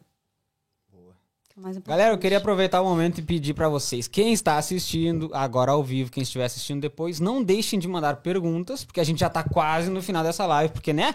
Ela tem o Pedrinho é, esperando hum. ela, tem o Willzinho. Espero que o almoço esteja pronto, hein, Will? Alô, Will, o almoço tem que estar tá pronto assim que ela sair daqui, hein? É. Então, por favor, deixa o like de vocês, que é muito importante. Quem não se, se inscreveu no canal, ainda, né? Renan? se inscreva no canal, por favor, né, Cast Jones? Que vai ficar notificar quando nós do Nada Podcast, podcast entrarmos ao vivo com mais entrevistas, assim como a da Rai. Cada semana a gente tenta mudar aqui um pouco do assunto para todo mundo ficar, ficar para tentar agradar todo mundo, né? Sim, com certeza, Renan. Renan, ela, tá, ela tentou evitar de chorar quando ela falou Ai, lá vem. Tu sabe o que eu tô querendo falar, né? Eu sei. É o momento, cara. Antes de fazer a pergunta, só vou dar um direito de resposta aqui com o Rafael, ele mandou aqui agora. A Tainá não está grávida, não, mas temos que estar preparados para o futuro. Muito obrigado Aí, pela. Ó, esse casal já está mais à frente do que outros, né? Já estão pensando assim, ó, quando tiver, já sei Com que certeza. eu tenho que procurar ajuda. Então isso é bacana. Muito é, bom. ele mandou. Muito obrigado pela resposta, Raí. Esclareceu demais. Ah, bacana. Muito obrigado a sua pergunta, é. é Rafa. Então, oh, Rai. Então, ah. então. A Rai chegou aqui como fisioterapeuta. Sim. Lá vem. Sem inglês. E parece que eu já conheço esses meninos. Nunca tinha visto eles. Nunca tinha, verdade. Chegou como fisioterapeuta, sem inglês, uhum. meio assim com medo. E agora é uma doula, tipo, super profissional, uma fisioterapeuta, assim, exemplar. Obrigada. Com inglês bom, digamos assim. Inglês bom. Ah, quebra o galho. E, e, e qual, qual é que, que tu sente, assim, o que, que tu diria pra Rai lá de trás que chegou aqui pra Rai agora? Qual foram essas mudanças? Nossa, a Rai agora é mãe. É, não, muitas a Rai que estudou muito no Brasil, chegou aqui, foi trabalhar em restaurante, é, batalhou lá no início. Não, eu passei uns perrengues, viu? Assim, eu acho que é, eu tava muito focada em não desistir do que eu queria, porque quando eu vim pra cá, muita gente que eu conversei na época falava assim: hã? Tinha acabado de conhecer o Will vai para a Austrália com o menino que você conheceu agora. Menino, né? Éramos meninos. Então, assim, eu vim na cara e com a coragem, porque eu senti, no dia que eu vi o William, eu senti que ele era o homem da minha vida, assim. Aí o eu, tá com moral, hein, pai? É, então eu senti. É lógico que a gente já passou por muitos altos e baixos, gente. Por isso que é tão importante. Eu, eu estimulo tantos casais a conversarem, a alinharem o que eles pensam, porque cada um teve uma criação. O William teve uma, eu tive outra. A, a questão toda do parto, de ter medo de estar tá aqui, que, eu, que eu, aquilo que eu falei no início, de às vezes a gente chega e fica, ai, vai ter parto com a parteira? Como assim? Eu tive esse medo, eu tive receio. Eu sempre cuidei muito do meu corpo, eu tinha medo do que ia acontecer com a Rai, porque assim, a gente vira mãe do Pedro, né? Ah, só a mãe do Pedro agora. Então a gente é deixado meio de lado. Então a maternidade é muito solitária. E aí eu passei por muitos altos e baixos com com o que eu sentia, com o que eu acreditava, com o que. Com, de, de, questionar, será que eu tenho que estar tá aqui? Eu estou criando meu filho longe do meu pai e da minha mãe. Isso bate Sim. muito na minha porta, assim. E eu fiz terapia, muito da minha terapia, que até hoje eu faço, a gente faz, né? O William faz, eu faço, é muito importante, porque a gente começa a aprender a lidar com esses sentimentos. Porque senão você não vive nem lá nem cá. Porque você está aqui, mas você quer estar tá lá. Mas você está lá, sua cabeça está aqui. Então, é, foi muito difícil me, me centrar nisso, assim. Eu quero estar aqui, né? Eu penso, eu falo. Eu falei com o William ontem que eu tô muito homesick, eu não vejo a hora de ver meu pai e minha mãe. Eu liguei para eles esses dias, aí a gente assiste uma série que é linda. A gente assiste This Is Us. Ai, que série linda, nossa senhora. e acabou a série. Eu fui contar pra minha mãe a parte que eu fiquei bem, assim, não vou dar spoiler para quem não viu, tá, gente? Inclusive a minha irmã tá vendo. E aí eu comecei a chorar contando a parte do que, que me tocou, assim, de família e tal. Então eu, falei, eu comecei a chorar, minha mãe tadinha, ficou com aquela carinha. E, e assim, eu tô com muita saudade de casa e tal. E aí, a gente fica nessa, eu tô aqui, eu tô lá. Então, a vida do imigrante, mesmo que não se, vocês não sejam pais ainda, é muito solitária. Com certeza. Você tem seus amigos, seu grupo, mas no vamos ver, estão vocês dois no aqui. No final do dia, é só os dois. É. Então, no final do... E com filho, gente, então, ó, o William tá lá segurando as pontas. Eu só consegui ser doula e, e, e, ter esses sonhos realizando porque ele me ajuda, senão... E ajuda sim, tá, gente? Ele é obrigação dele. É. Porque assim, não é uma coisa assim, ah, não, meu marido não me ajuda. Pô, peraí, gente. Vocês são. É só a mãe que pariu ali? Pronto. É pai e mãe. Os dois então, são assim, pais, né? Os dois são pais. Ele, lógico, ele. Eu falo ajuda porque ele me, ele me ajuda nessa. A não. Me incentiva, é essa palavra. A não desistir disso. E no começo foi difícil. Ai, mas você vai ficar fora de. Não, mas você não chegou ainda. Não, mas como assim? Mas eu. É tenso. Como assim essa criança não nasceu ainda? Libera a raiva. Mas você vai ficar com tudo. É banho, é cama, é trocar, é fazer almoço, é limpar. Não tem jeito. Então, se a gente não tem essa conexão, se a gente não tem essa troca, não dá certo. Então, eu acho que eu tenho amadurecido muito ao longo desses anos e a maternidade, minha gravidez veio muito ali ainda, eu tava muito, muito ingênua ainda, muito criança ainda, assim, com os pensamentos que hoje eu já amadureci muito também. Então, é, sei lá, eu acho que é, é, acreditar no nosso potencial mesmo, no que a gente. No, é, ir atrás do que a gente acredita, sem pensar no, no outro ali falando que não vai dar, que é impossível. Igual hoje. Antes era vir para a Austrália, hoje é parar em casa. Sim. A pessoa, não, Rainha, você tá doida? Vai parar em casa? Me deixa, deixa eu, eu, eu acredito. eu quero ir aqui, depois eu conto se deu certo. Mas assim, é, é a gente acreditar no que a gente pensa mesmo, nas nossas crenças. Entrou mais uma pergunta aqui, Rai. A Janete Nogueira. Rai, você sogra. pode. você pode dizer quanto é um acompanhamento que você faz? Quanto? É. Ó, oh, depende, porque os valores variam muito de acordo com o pacote, né, que a gente faz. Sim, então, sim, igual sim. Eh, vocês perguntaram, ah, o Renan perguntou aqui, ah, precisa fazer tudo antes, durante, depois? Eu sempre dou a oportunidade da pessoa decidir. Você quer fazer o, o, o acompanhamento inteiro? Você quer fazer a mentoria, já está inclusa? Ah, não, não quero a mentoria, já vou fazer um outro curso. Ah, vamos Depende tirar a mentoria. do caso de cada pessoa. Depende de cada Dá coisa. Dá para fazer as duas coisas, o pacote de físico e o pacote de doula? Dá, são distintos, né? Não é incluso, porque, assim, eticamente falando, eu, eu não vou no parto como físico, eu não posso atuar como físico, apesar sim, de eu ter sim. um background e de eu entender, né? Eu vou como doula. Mas a gente, as pessoas, muitas pessoas que me contratam, elas têm esse feeling de Ai, Rai, você é físio também, então eu tenho segurança que você entende sobre isso. E aí eu né, fiz pós-graduação, cursos, gente, quantos cursos eu tenho que fazer, me atualizando o tempo inteiro. Pago lá um, um, um acesso para ler artigos que saem em primeira mão. Não é assim, ah, que cedor, pronto, ah, você é físio. Não, a gente tem um. Ali atrás nos batidores tem muita coisa aqui envolvida. A gente fica ali trabalhando o dia todo, criando conteúdo, criando coisas dando aula, estando ali. E, e, emocionalmente pesa muito, né? A gente ali com a pessoa, explicando. E aí, você explicar de forma didática cansa também. Você tá sim, tá ali. Sim. Eu preciso que a pessoa entenda. Aí, imagina explicar como contrai esse músculo, como respira, como levanta da cama. Então, é um trabalho muito, A gente muito... mandou mensagem pra Rai dizendo, Rai, caso queira trazer algum equipamento, alguma coisa, ela fala, ai, muito obrigada, eu gosto de mostrar É, eu gosto. Senão fica muito perdido, assim. Ah, mas vagina... útero, bexiga, o que, que é isso? Então, assim, lógico que não dá pra falar tudo aqui, né? É pouco tempo pra muito assunto, Sim, sim, mas sim. É, vai lá no Instagram que tem muito, muito conteúdo, É, eu gente. já ia tem... comentar. Galera, qualquer informação, tanto lá. de valores ou dúvidas, vai. Tem Chama ela algum... no direct tem lá. e-mail, quer passar o e-mail? Caso... Ah, lá no Instagram, no direct, eu já Instagram respondo. Tem o link na, na minha bio, dá pra ir no meu WhatsApp direto. Então a gente conversa. Boa. Rai, tu, tu tem duas áreas, né? A área de doula e a área de fisioterapia. Eu, me parece que tu tem uma área preferencial, tipo. Parece que a doula já tá meio que roubando assim. Como oh, é a que dona divide tem essas duas- roubado, eu acho, sabia? Como é que tá essas duas áreas? Assim, tem uma área preferida? Não, eu gosto mais de fazer isso ou as duas Rai, tão- só tens uma opção, escolhe agora. É, tu tem que abandonar Ai, o... gente. Elas andam de, mão da- de mãos dadas, é difícil. Porque, assim, eu sou físio e a minha mãe me fala uma coisa que, assim, até me emociona, que ela sempre me falou isso. Ela falou, ó, seu estudo ninguém vai te tirar. É. Você pode ter dinheiro, você pode não ter da cor que você quer, mas você estudou, isso é seu. Ninguém te tira. O Eu me formei. aprendizado ninguém tira. Eu né? me formei. E ela fez muita questão, ela fez muita questão da gente sempre estudar. E a minha irmã agora, né, tá estudando. Então, eu tenho isso, assim, da fisioterapia ser algo que me move. Eu amo essa parte de fisioterapia. E se eu, talvez, se eu não fosse físio, por mais que eu fosse mãe, eu talvez não ia ser doula. Porque Uma coisa levou tá a puxando outra. a outra. Não dá pra trabalhar com os dois ali no parto, mas assim, uma coisa puxou a outra. No Brasil, tem muitas físios e doulas, que, muitas físios que são doulas, muitas enfermeiras que são doulas. Mas lá no Brasil a gente já vê uma, outro processo. Já tem hospitais que a fisioterapeuta na área de obstetrícia já está inclusa dentro do hospital. Então você tá lá, você não precisa pagar ela, ela tá ali de plantão. Ela faz parte da equipe. Aqui ainda eu acho que é algo muito longe de acontecer. Então, assim, a dolagem, ela tem me puxado um pouquinho, porque, ah, eu viro É tia desses coração, né? meninos. É, eu fico assim, é muito gostoso, é muito prazeroso, é o, a troca que eu tenho com eles, a consideração deles, sabe? É a admiração, o carinho, o respeito dos, né, do casal, é muito massa. Então, eu tô gostando muito. Mas é aquilo, a Físio é o meu carro-chefe, digamos assim. Eu trabalho Sim. muito mais com essa parte, com as mentorias, com as consultas. Por enquanto.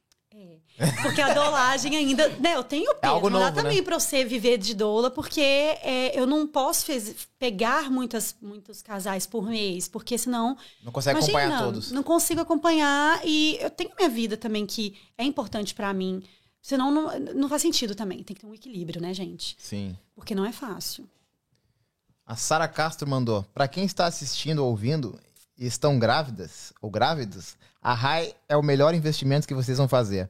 Se não puder ser sua doula, faça a físio ou pelo menos a mentoria. Vai fazer toda a diferença. Tanto na gravidez, no parto e no pós. Ai, Sarinha, tá vendo? Sarinha. Mas Sarinha foi, a gente fez, o Cláudio, marido dela, fez a mentoria, a gente fez a aula. Então, assim, gente, é isso, não é o trabalho ali da doula no parto. É o, é o em volta disso que é importante, é o pré. Vocês precisam do pré pra fluir o resto, senão você não tem ali, não adianta. Você põe na mão da doula o negócio que tem que ser de vocês. Seu é. Sem contar na quantidade de conteúdo de graça que ela É fornece. de graça, viu, gente? É graça. Ela botou aqui Pode ir lá, E por ser de graça, por favor, deixa o like lá também. compa- gente, Comecem a olha, seguir lá, né? E isso eu falo que é o criador de conteúdo, é isso que é difícil, porque você se mata. Às vezes, ó, eu tenho uns vídeos pra gravar hoje, meu ring light quebrou. Aí vou lá comprar. Às vezes o Will grava. Às vezes falo, ele já, ele já tá de pijama. Falo, ah, amor, bota aquela roupa preta pra gente fazer o vídeo. Ele, agora? Então, assim, gente, o bastidor ninguém vê. E assim, a gente tá lá, e às vezes, cara, o povo custa botar o dedinho E e, clicando. É, Inclusive, você que está assistindo essa live agora, deixa o dedinho É, aí, gente, curte a não live. custa, porque é assim que eles entregam o nosso conteúdo. Exatamente. Os nossos stories, os nossos conteúdos. Então, eu, assim, todas as minhas amigas que são empreendedoras, que criam conteúdo, eu faço questão, porque também não adianta a gente pede pros outros, mas não faz nossa parte, né? Então, Verdade. assim, a gente também tem que fazer nossa parte, como criador de conteúdo, de é, incentivar nossos amigos, nossos pequenos empreendedores. E assim, e não é porque eu tenho muito seguidor que eu não preciso de like, eu preciso que vocês estejam ali me dando esse feedback. Sim, sim, sim. Então é importante também. Rai, Hum. o Will teve aqui, ele recebeu um presente. A gente quer dar um presente pra. A Rai tem que ter o presente Ah, é, porque eu dela. tava usando o do William. É. Quero usar o meu. Uma caixinha branca ali, a tua, que tá ali, ó. Aqui? Um presente do Nada Podcast. Ah, gente, obrigada. Vou até abrir aqui pra eu ver. aproveitar o momento aqui, galera. A gente gostaria de agradecer que muito, linda. muito, muito geral que acompanhou do início ao final. É verdade. Foi Sem palavras. Muito esclarecedor essa, essa Com live. de certeza a hoje. gente não tirou todas as dúvidas, mas é, é que nem ela falou, né? Acompanhe ela no Instagram. Chama ela lá no direct. Com certeza, chama ela no direct. Alô, vai- Rafael e Tainá, que estão grávidos aí. Parabéns. Tô brincando. Aí a mãe tá assistindo, né? Rai, muito obrigado. Obrigada a ter, vocês mesmo pela ah, oportunidade. como é que se diz aí? Dado um tempinho aqui do teu, teu domingo pra nós, como é, é mãe, né? Mulher também, dona de casa. Muito obrigado por ter É, comparecido aqui. Com certeza. É, galera, só pra informar, a gente tinha pedido pra ela tentar arrumar. Como que é o nome, Rai? Eu não sei o nome Mas exato. futuramente, caso a Rai Mas é um volte aqui, simulador mesmo é um de- simulador da de- dor do da parto. dor do parto, que eu queria que o Renan sofresse aqui. Entendeu? Só que a Rai, infelizmente, não conseguiu. O que você. O que, que A é? gente de tempo, É algumas Lisa. coisas que colocam São os barriga, eletrodos. os eletrônicos colocam aqui e simula a dor do parto. E a Pra vo- gente ia. A gente tentou trazer isso pra vocês, mas a gente não conseguiu. Mas Isso é engraçado. futuramente a Rai pode voltar. Pra você que é homem e não sabe, é a mesma coisa que a gente sente quando tá com febre. É, é só um Covid. o Depois homem com febre Covid, é, Com febre é a é, mulher muito parindo. pior que a mulher parindo. É. Mas Ai, eu que obrigado. agradeço esse espaço. Eu acho que falar sobre isso é algo novo. Então, ter um espaço no podcast, né? Vocês são homens, então assim. Tudo bem, já fui convidada por mulheres, mas vocês convidar, me convidarem foi muito bacana, porque traz essa questão. O Renan mesmo, que tá aqui comentando, ele é muito engajado, ele sempre me manda coisas no Instagram. Renan, preciso te conhecer pessoalmente. Bia, vamos marcar esse Mandou café mais um logo. comentário aqui, ó. Podcast massa, obrigada, Rai, manda muito. É, então, eu gosto muito dele. Não conheço ele pessoalmente ainda, mas eu acho que a, a introdução masculina aí mesmo, né, dos pais, dos, das, gal- da galera entender um pouco sobre isso, vocês darem espaço para esse assunto aqui, é muito bacana. Eu que agradeço mesmo essa oportunidade eu de falar um pouquinho do meu trabalho. grato. Espero que daqui a alguns anos, acho que o Renan ano que vem já vai entrar em contato contigo, eu acho. Olha, e você? E você?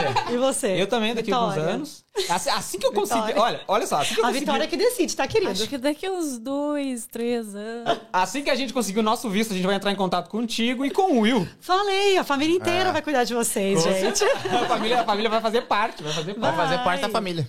Vai sim, com certeza. Obrigada. Então, Rai, gente. muito obrigado, viu? Sem palavras. E pra galera que acompanhou até o final, muito, Muito obrigado, obrigado também. Muito obrigado pelos 1.500 inscritos, que pra nós tá fazendo muita diferença. Sem palavras, galera. A gente verdade. começou lá oito meses atrás, né?